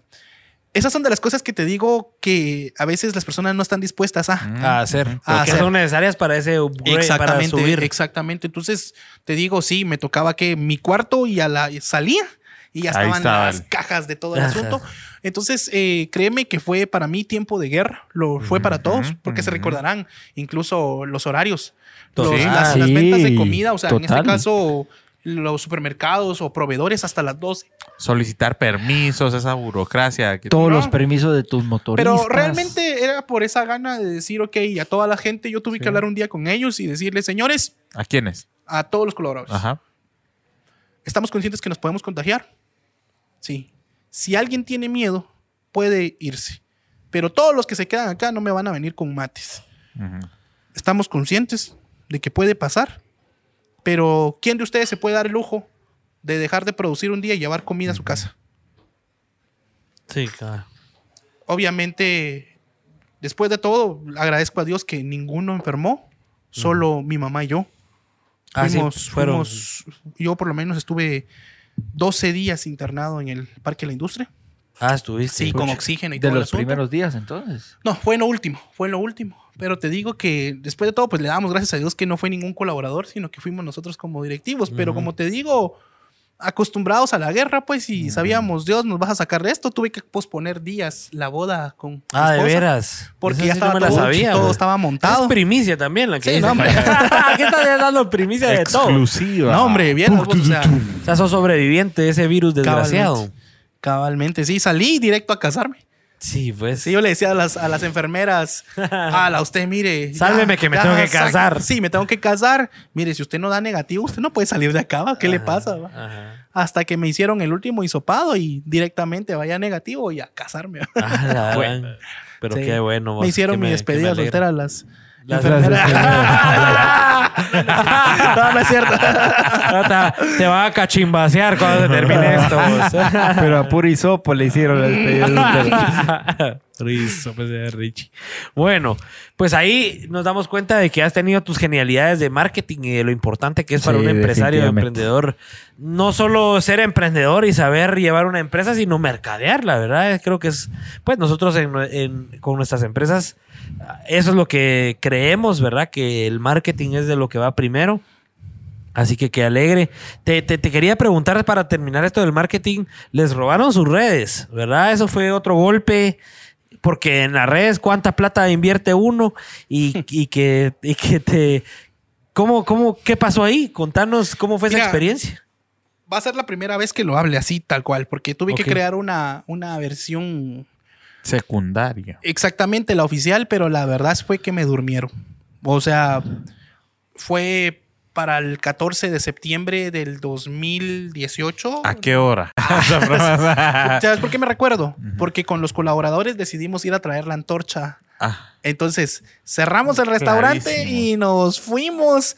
E íbamos en moto, la señora, los chavos y todos. Y de repente me cayó un mensaje diciendo que Instagram me daba la, la autorización para ya poder tener el check azul. Ah, ok. Y don pendejo iba en una moto por partes corriendo. Ah, la gran Yo, puta. mi amor, mira, nos van a dar el chequecito ya de cuenta verificada. Y cuando seguí todos los pasos, que era entregarle la cuenta a lo baboso, baboso. Entonces, Ah, gran- obviamente a mí me dio algo. Eran 63 mil seguidores en ese entonces ya en Instagram. Me dolió como no tienen idea. una- un platal Claro, de que, pauta y. que, que incluso les digo, o sea, la misma gente, ah, esa es estrategia de ellos. No, Creyeron no, que era no, una estrategia de marketing. No, o sea, sí no fue estrategia, esa sí fue burrada mía. ¿va?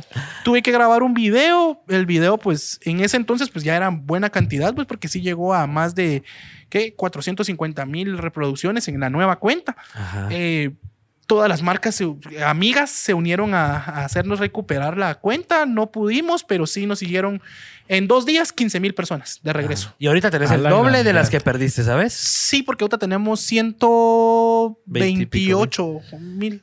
O sea que ese fracaso hasta te hizo más fuerte. Sí, definitivamente. ¿Y qué pasó con la cuenta anterior vos? Instagram al final anuló y todo. ¿Qué pasó? Sí, lo que pasó fue que no queríamos desperdiciar esfuerzos con decirle a la gente, mire, síganos acá y, Y no luego hay- vayan a, o sea, no, dije yo, dejemos esa cuenta Sí, por un lado aquí la nueva. y que nos sigan acá. El problema fue que los de la otra cuenta empezaron a decir que nosotros la habíamos vendido legalmente y que, eh, era- y que éramos Ah, nosotros sí. los transeros y que, lo, que no estuviéramos diciendo que era robada porque ellos habían pagado. Entonces ya cuando nos vimos comprometidos y luego empezaron a subir pornografía. Ah, la Entonces fue así como, no, ¿verdad? Bueno, Eh, y ahí no los denunciaron tan rápido o algo así. No, sí, no bajaron sí, la cuenta. Sí, obviamente ya luego pues tuve que grabar un video diciéndole a los clientes, eh, Ajá. ayúdenme porque... A denunciar a esos Exactamente. Eh, luego, como a los tres días, nos cayó un mensaje de parte de Instagram que habíamos logrado que 5 mil personas denunciaran la página y la habían borrado.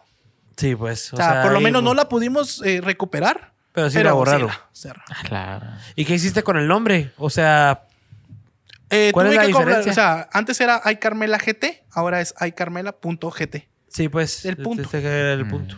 Sí, pues. ¿Y el Ay Carmela vos? ¿Quién tiene el Ay Carmela? Eso, bueno, pues- pues- eso sabía que iba a preguntar. Mira, Mira, pues, no lo conozco tan Mi-. Mi, mamá, ustedes saben, pues ahora que ya conocen un poquito más, Ajá. ha sido tremenda. Ajá. Entonces yo, yo quería ponerle al restaurante La Gran Carmela, pero uno, mi cuate me dice, vos es que La Gran aquí en Guate no va a sonar muy bien, va, sí, vos tenés razón, va, La Gran va. Entonces aparece ella. Y entonces, ay, Carmela, ¿cómo le pongo? Ella se llama Carmen, pero le dicen Ajá. Carmela de, Ajá. de- de cariño. Ay, Carmela. ¿Cómo le pongo al restaurante? Y todos así como, escucha, Ay, mano. O sea, escucha cómo suena eso. Ay, Carmela. Entonces, así quedó. Ay, me Ajá. dicen, vos mirá, es por la canción de Sabina. Vos mirá, es por la de la Segunda Guerra Mundial, no es por mi nana. vos, Ajá. Pero ¿y el, y el usuario Ay Carmela? Al final no, nunca lo intentaste comprar o conseguir el Ay Carmela sin el punto GT o sin el GT. No, no sé cómo. Ahí No. sí te quedaría mal. No, no sé. O sea, pero no sabes quién lo tiene. Vamos a ver ahorita. no sé. Es que a nosotros nos la hicieron, a nosotros nos la hicieron en TikTok que alguien vivo se agarró el Chapin Films y Y no nos contesta ni a palos. Ah, la- ni a palos nos lo quieren. Pero bueno, ok, seguimos. Eh, vamos a ir terminando. Puchica, ya llevamos cuánto tiempo, chicos, de producción. Yo solo quiero leer un comentario Puchica, casi las tres horas. que me hizo reír bastante. ¿Qué dice? Eh, cuando mencionamos lo de Badaboom y lo de revisar teléfonos, mucha gente empezó a comentar. Y aquí dice Lía de León: Los Pélex cuando quieran, pero se lo revisan a hacker, por favor. ¿Saben quién es? Hacker. Y con eso me quedo. Uy. Hacker, Podemos ya. empezar a leer comentarios, por favor, señores. Hacker ha de estar temblando. Ay, Dios. Bueno, Bueno, dice, ahorita vamos a entrar a una de nuestras dinámicas, ¿verdad? Tenemos dos dinámicas para terminar el, el episodio, ya que nos aportaste tanto valor, pues ahorita vamos a ver de aportar un poco de risas allá a la gente. Entonces son dos dinámicas interesantes. Eh, la primera es para conocerte un poquito más y es de preguntas y respuestas rápidas. Entonces me tenés que decir una de las dos opciones que te dé, de, de acuerdo a lo que es TUA. ¿Perros o gatos? Perros. ¿Escribir o notas de voz? Notas de voz. ¿Verano o invierno? Invierno. ¿Comedia o terror? Comedia. Vamos a ver, la esposa sí está contestando sinceramente. Sí, ya va. ok. Leer o escribir, no sé, ya te lo había preguntado. Sí. ¿no? Ah, ya. Ok. ¿Superman o Batman? Batman. Está como lo de qué equipo le vas. ¿va? Barça, Cabal, ¿va? no sé nada del tema. Vos, mi esposa me madrea por eso. No, ve, no, No, no. no. Ok. ¿Frutas o vegetales? Frutas. ¿Dinero o fama? Dinero. ¿Arete o tatuaje? Tatuaje. ¿Carne o pollo? Carne. Muy bien, muy bien.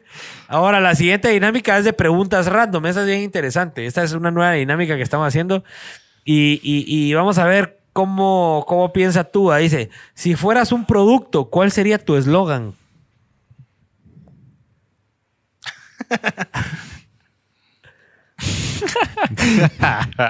Piénsela. Esto está interesante. experto en marketing. Hay algo se te va a ocurrir.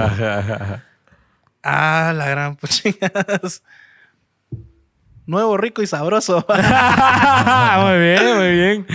¿Qué es lo más raro que has visto en la casa de alguien más?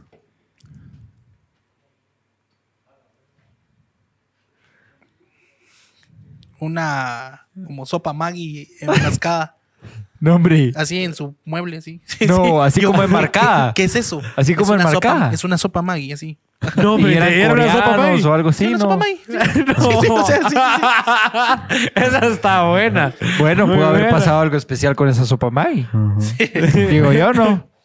Esa está buena, vos. Esa creo que está insuperable. Ajá. Si tuvieras que ponerle el nombre más feo del mundo a tu hijo, ¿cuál sería? Ah, mamerto. Mamerto. En la punta de la lengua lo tenía. Lo que ha estado Lo pensando. pensado. es que hay un lugar, el Calderas, vos. Eh, fuimos con mi esposa una vez y nos atendió un doncito. ¿Y cómo se llama? Eh, Humberto. Yo así le escuché. Ah. Se quedó así, va, don Humberto. A la otra vez llamo al lugar. eh, mire, pero si está don Humberto. No, no es don Humberto, es don Palmerto. Ah, bueno, entonces ya cuando llegué tenía duda, va. Ajá. ¿Usted cómo se llama? Humberto Palmerto. No, Mamerto. me dijo. Ah, está fregado. Nunca en mi vida le pondría un... sí, va, va, te digo, va. Fue de mal en peor el pobre don Mamerto. ¿Qué es lo peor por lo que te han regañado tus padres? Hace una putea que te haya dado tu mamá por alguna tu travesura. Vos es qué problema vos, mi mamá era de las que me incentivaba a no ir a estudiar. O sea, es Ah, sí. Ah, bueno, una vez me peleé con mi hermano, o sea, así Ajá. a golpes, entonces sí, fue la vez que sí. que sí les la vi. una regaña. Ajá, exactamente. regaña. Sí. ¿Y nunca más se volvieron a pelear con tu hermano? ¿Tienen No, buena relación? no, no, no. Eh, sí, Sí. sí. sí. Nítido. ¿Qué harías si te encontraras sin papel en un baño público? Uy. El calcetín. continuar, va. Irme así, decís. ¿A qué edad de tu vida te gustaría regresar? ¿Y por qué?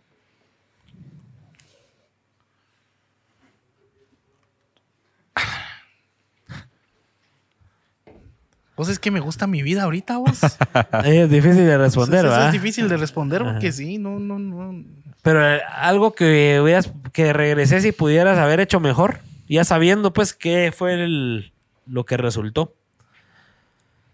Bueno, tal vez eh, la, la etapa de, de- de Estados Unidos, tal vez ponerle atención a otras cosas, no a lo que le ponía atención. Aprovechar más el Sí, de haber estado la por allá. experiencia de ver más a fondo, ¿verdad? Tal vez eso sería. Excelente. Si pudieras tener a cualquier animal existente como mascota, ¿cuál sería y por qué? Vos es que no me gustan los animales, vos. No, Ninguno. No, no me gustan. No, hombre. No, no, no me gustan. Entonces, Y eso me agrada con mi esposa porque es igual. Ah, sí, de veras son parecidos. Sí, ¿eh? exactamente. Eh, um, Ni un caballo, nada. Un león. tal vez un caballo, un caballo, un caballo. Sí, sí, sí, me gustaría tal vez aprender esa onda. Sí. Excelente. Interesante. ¿Cómo resumirías Internet en una sola frase? Avance. Muy bien. Uy. ¿Cómo? Como, Buena, la, ¿ah? po- como la potencia del mundo, diría yo. ¿Cuál ha sido tu momento de mayor ridiculez en el trabajo? A la gran, no sé vos. Donde hayas hecho la mayor ridiculez que, estés, que estés trabajando. Que te sople ahí tu esposa. ¿Dónde- ¿Cuándo hice ridículo vos? ah, ¿No recordás alguna No, no, así no, que haya dicho, puta, qué mula? No, para serte bien honesto, no. no. Bueno, mientras te recordás, la última dice, ¿cuál es tu habilidad más especial pero absurda? ¿Alguna habilidad así que vos digas, puta, soy hábil en esto, pero es absurdo, pues no sirve para nada?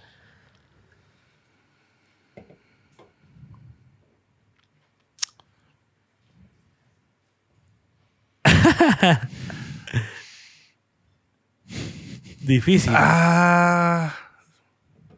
Sí, vos difícil, vos, porque realmente te digo, o sea, sí. Ninguna es absurda. No, no, no, no, no, no, no, es eso, vos. Es que mira, mano, no, no, es casaca, pero desde siempre me enseñaron a, a como que enfocarme, ¿va? O sea, te digo, mi esposa se enoja conmigo porque no he visto ninguna película de Disney. Ajá. O sea, entonces ella me dice, no, ¿cómo va a ser que no viste tal? No, vos, o sea, a mí me hicieron crecer desde bien güiro, entonces Ajá. hay cosas que no hice como... De güiro, pues, normal. Exactamente, Como que no seguiste la línea de tiempo normal. Exactamente. Entonces sí es como. Me cuesta, vamos, porque Ajá. sí, muy, muy formal el asunto. no, pues si eso estaba yo preocupado al venir acá. Dije, ¿Qué me van a preguntar estos? ¿Cómo se llama el papá de Tarzán? Ah, sí, ¿verdad? "Cabal, Saco cero, bro. te lo juro. sí. No, pues bueno, ahí vamos aterrizando. Vamos a leer los, los comentarios para terminar este episodio. Juanca Palmieri viendo su corazón en el penúltimo episodio. Dice Manuel, hoy sí lo abrimos un poquito. Yo creo que Juanca solo lo abre con cervezas encima. este es el mejor podcast que hay en Guate, pero muy bueno y buenos emprendedores, dice Martín. La fe y la humildad totalmente me encanta, dice Stephanie. Gracias, Stephanie. Ya somos dos esperando las gorras, dice Víctor. Lo que pasa es que el mensajero se ha atrasado un poquito. Las Sí. lluvias y todo. Sí, sí, sí. Ah, Sí, se- ha habido atrasos, ha habido... lluvias, no. Sí. Se, se inundan las calles, no sale la moto. La gorra es mía, porfa, porque ha estado, he estado en todos sus episodios, dice Martín. Y el viaje con los chicos de viaja con nosotros, pregunta Brenda, y no lo, no lo logramos hacer por, por tiempo, pero tal vez en junio sale algo ahí con los, con los chicos de viaja con nosotros. Soy de la idea de que deberían darnos clases de cómo poner nuestro propio negocio o con o sin profesión en el colegio, muy atinado eso, dice Brenda. Pues ahí tal vez hacemos una alianza con TUA y damos algún tallercito ahí de emprendimiento. Si se apuntan, ahí pues pónganlo en los comentarios para saber que hay gente interesada. Qué buen episodio y qué valiosos consejos por parte de Estuardo, dice Luisa Navarro. Pero díganle al fotógrafo que para llegarse a sentar ahí, que lleve su sillón. Dice Giovanna Palmieri. ¿Cómo así? No entendí su sillón. ¿Tendrá algún Eh, sillón? él algo? tiene un sillón cuando hacen vivos. Ah, sí. Ajá. Cuando hace periodismo. Es lleno, de, Cuando ba- hace super- es lleno de babosadas encima de todo. Que lo traiga, que lo recibimos, no hay ningún problema. Y yo buscando los episodios. Ni que siquiera traer su micrófono y sus agüitas también y su Jimmy, ahí lo parqueamos bajo techo. Saludos. ¿Cómo manejó el tema de la pandemia? Preguntan, porque en restaurantes hubo mucha restricción y esto cayó al chilazo. dice Lo que Alejandro hablábamos, Oliva. cabal. Es que- así en pocas palabras, ¿cómo lo manejaste? O sea, al final con buena, buen marketing, ¿cómo te moviste? No, definitivamente fue primero hablar con los colaboradores porque sabíamos que posiblemente los salarios iban a reducir. Eso fue al principio, todos estuvieron de acuerdo. eh, luego llegamos al acuerdo de que iban a ganar su salario, pero no iban a tener horas extra. O sea, eso fue una ayuda directa del colaborador con nosotros. Ajá. Por otro lado, la rápida reacción de los, del tema para poder montar el delivery, eso fue clave, clave, clave. Eh, por otro lado, pues nos... eh, te digo, lo de los permisos y todo el rollo, pues empezamos a tener asesoría rapidito con los abogados. Eh, eran permisos que no tenían tanta burocracia, sino que había que hacerlo uno, uno lo firmaba y con eso ya salía. Sí, pues. Eh, mientras que muchos creían que Que era muy complicado. era un proceso tal y ministerio todo, tenía ajá. que darte la autorización. no. O sea, fue. Vos solitos te comprometías y ya podías darle. Exactamente. Entonces, pero ¿Y fuimos cómo- de los primeros que lo hicimos porque Ajá. Como No. te digo, yo a los días lo vi. O sea, el ¿qué? El 16 de marzo cerraron el país y yo a los días estaba viendo la foto de los motoristas, de las motos Sí. parqueadas. Estamos ofreciendo delivery y, Y te digo como que fue- te con fue- que- 3000 que fue, que fue examen, porque una cosa es que vos digas que tu comida es buena y otra cosa es que la gente la vaya a pedir por delivery. Entonces Eh, ahí fue otra cosa. ¿verdad? Total. Mira, ¿y cómo hiciste así rapidito para montar el delivery tan rápido? ¿Te asesoraste o vos mismo armaste la orquesta? ¿Cómo fue? No, pues fíjate que de- fue. Tenía en mente un software que hacía que el WhatsApp lo pudieras abrir en diferentes eh, computadoras. Eso fue clave.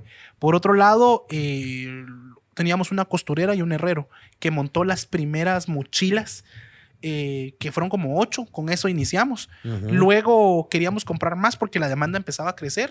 ¿Qué pasó? La, nadie podía hacerlas porque nos pedían 15 días y nosotros las necesitábamos para dentro de tres días. Ajá. Empezamos a comprar las de Uber Eats y las de Globo de chavos que habían trabajado en eso antes y que ya no lo no dejaban. Entonces, un día nos dijeron ustedes, ¿qué garras? ¿Por qué están? Porque lo pusimos desde la página. Nos valió. Compramos mochilas de Uber Eats. Ajá. Y nos decían que garras, compren las de ustedes. Sí, quisiera comprarlas, pero, Pero me no, piden eh, 30 ajá. días para entregármelas. Ajá, una ridiculez. Exactamente, entonces, sí. Vos dirías que esa es una clave también de, de estar en la jugada, pensar en esas soluciones como ahorita te diría, a nadie se le hubiera ocurrido ponerse a comprar las mochilas de, de Uber Eats o de Globo a todos los demás. ¿Crees que hay que estar así? Mira, lo que pasa es de que siempre te vas a topar con que las personas van a llegar algún día a decirte, Juanca, no se puede lo que estás diciendo. Y de tu parte es, aquí no hay un no se puede, encontremos la forma. Esa es una clave. Tu actitud. Ajá. O sea, la actitud es importante. O sea, aquí de que se puede, se puede. ¿Cómo le enseñas a todos tus colaboradores, a los doscientos y pico que tenés ahora, de, de ese no se puede porque abunda? Abunda el no se puede, no puedo, no lo hice, porque tal, la- ¿cómo les cambias la mentalidad o, o ese chip? Tu ejemplo. Eso es, o sea, obviamente cuando ellos nos vieron a nosotros con full sacrificio, eh, como les digo, yo viviendo en la bodega, trabajando todas las horas que ellos estaban ahí con nosotros, o sea, ellos han visto el hecho de que, o sea, ellos están a la par de nosotros demostrándonos que no se, que, que no hay un no se puede. Por Ujú. otro lado, sabemos el valor que tiene ser el grupo ganador.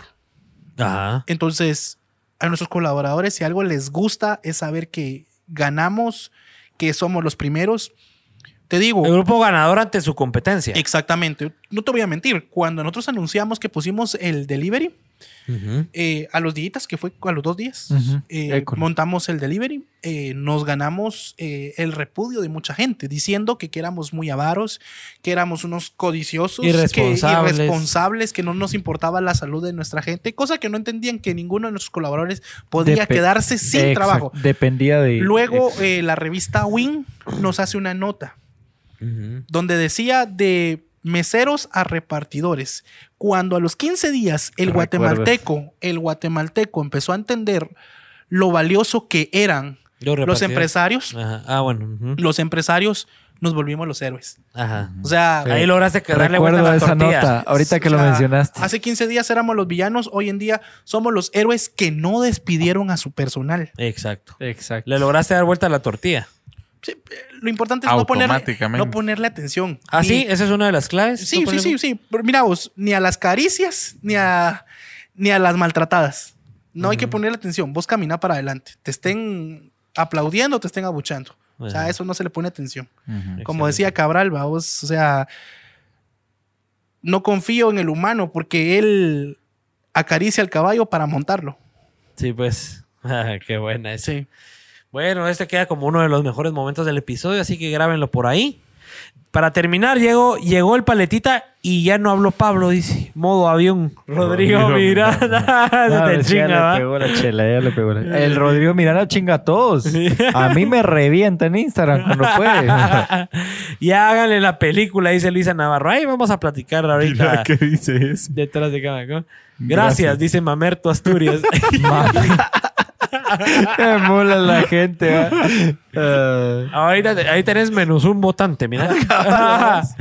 bueno, y hablando de la política, solo para anticiparles y les quiero dar solo esa primicia, es político el, el invitado de la próxima semana, así que tienen que estar en el quinceavo episodio. Llámate. Que, que cuente lo de la casa de papel, dice Randy España. ¿Qué será eso?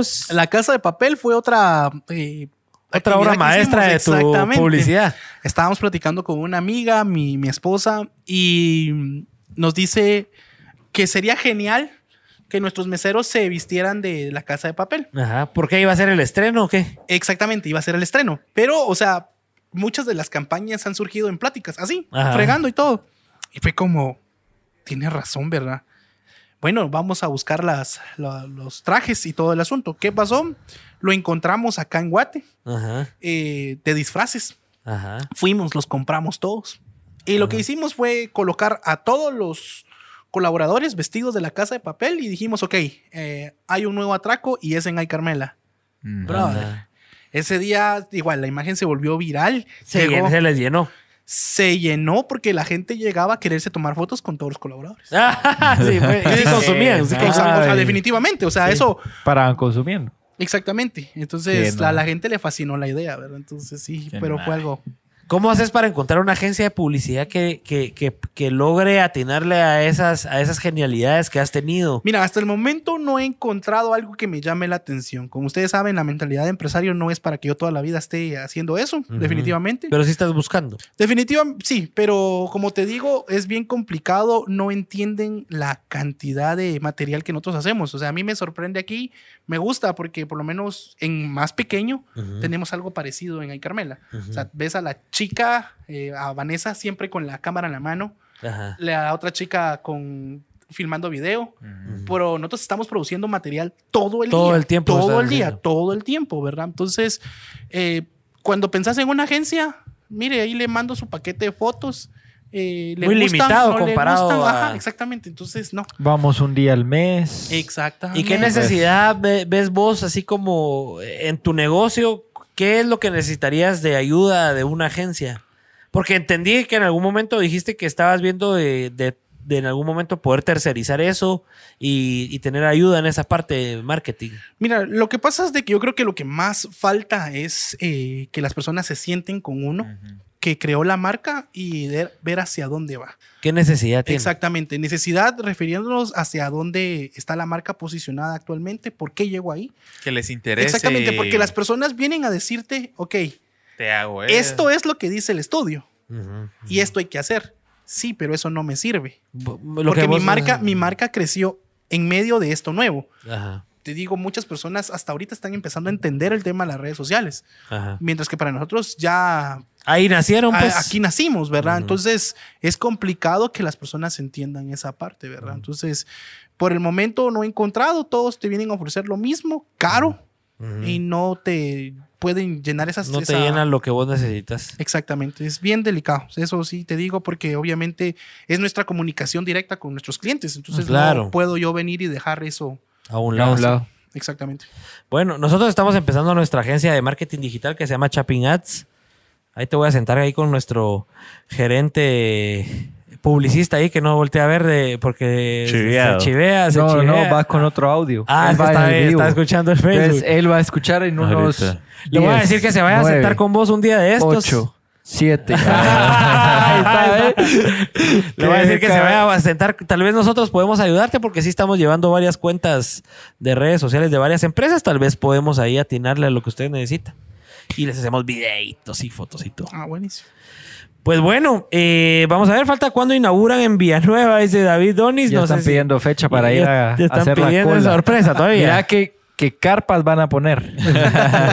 Estamos ahorita ya para el primero de julio. Primero de julio ya Sí. es un hecho. Qué alegre vos. Felicidades. Alegre. la No, cuarta, ¿verdad? La- El cuarto El restaurante. Cuarto restaurante, eso nos quedamos con 2021, 2022 vamos para el Atlántico y para Carretera El Salvador. Ah, qué excelente. ¿Cuántos más? ¿Uno en cada lugar?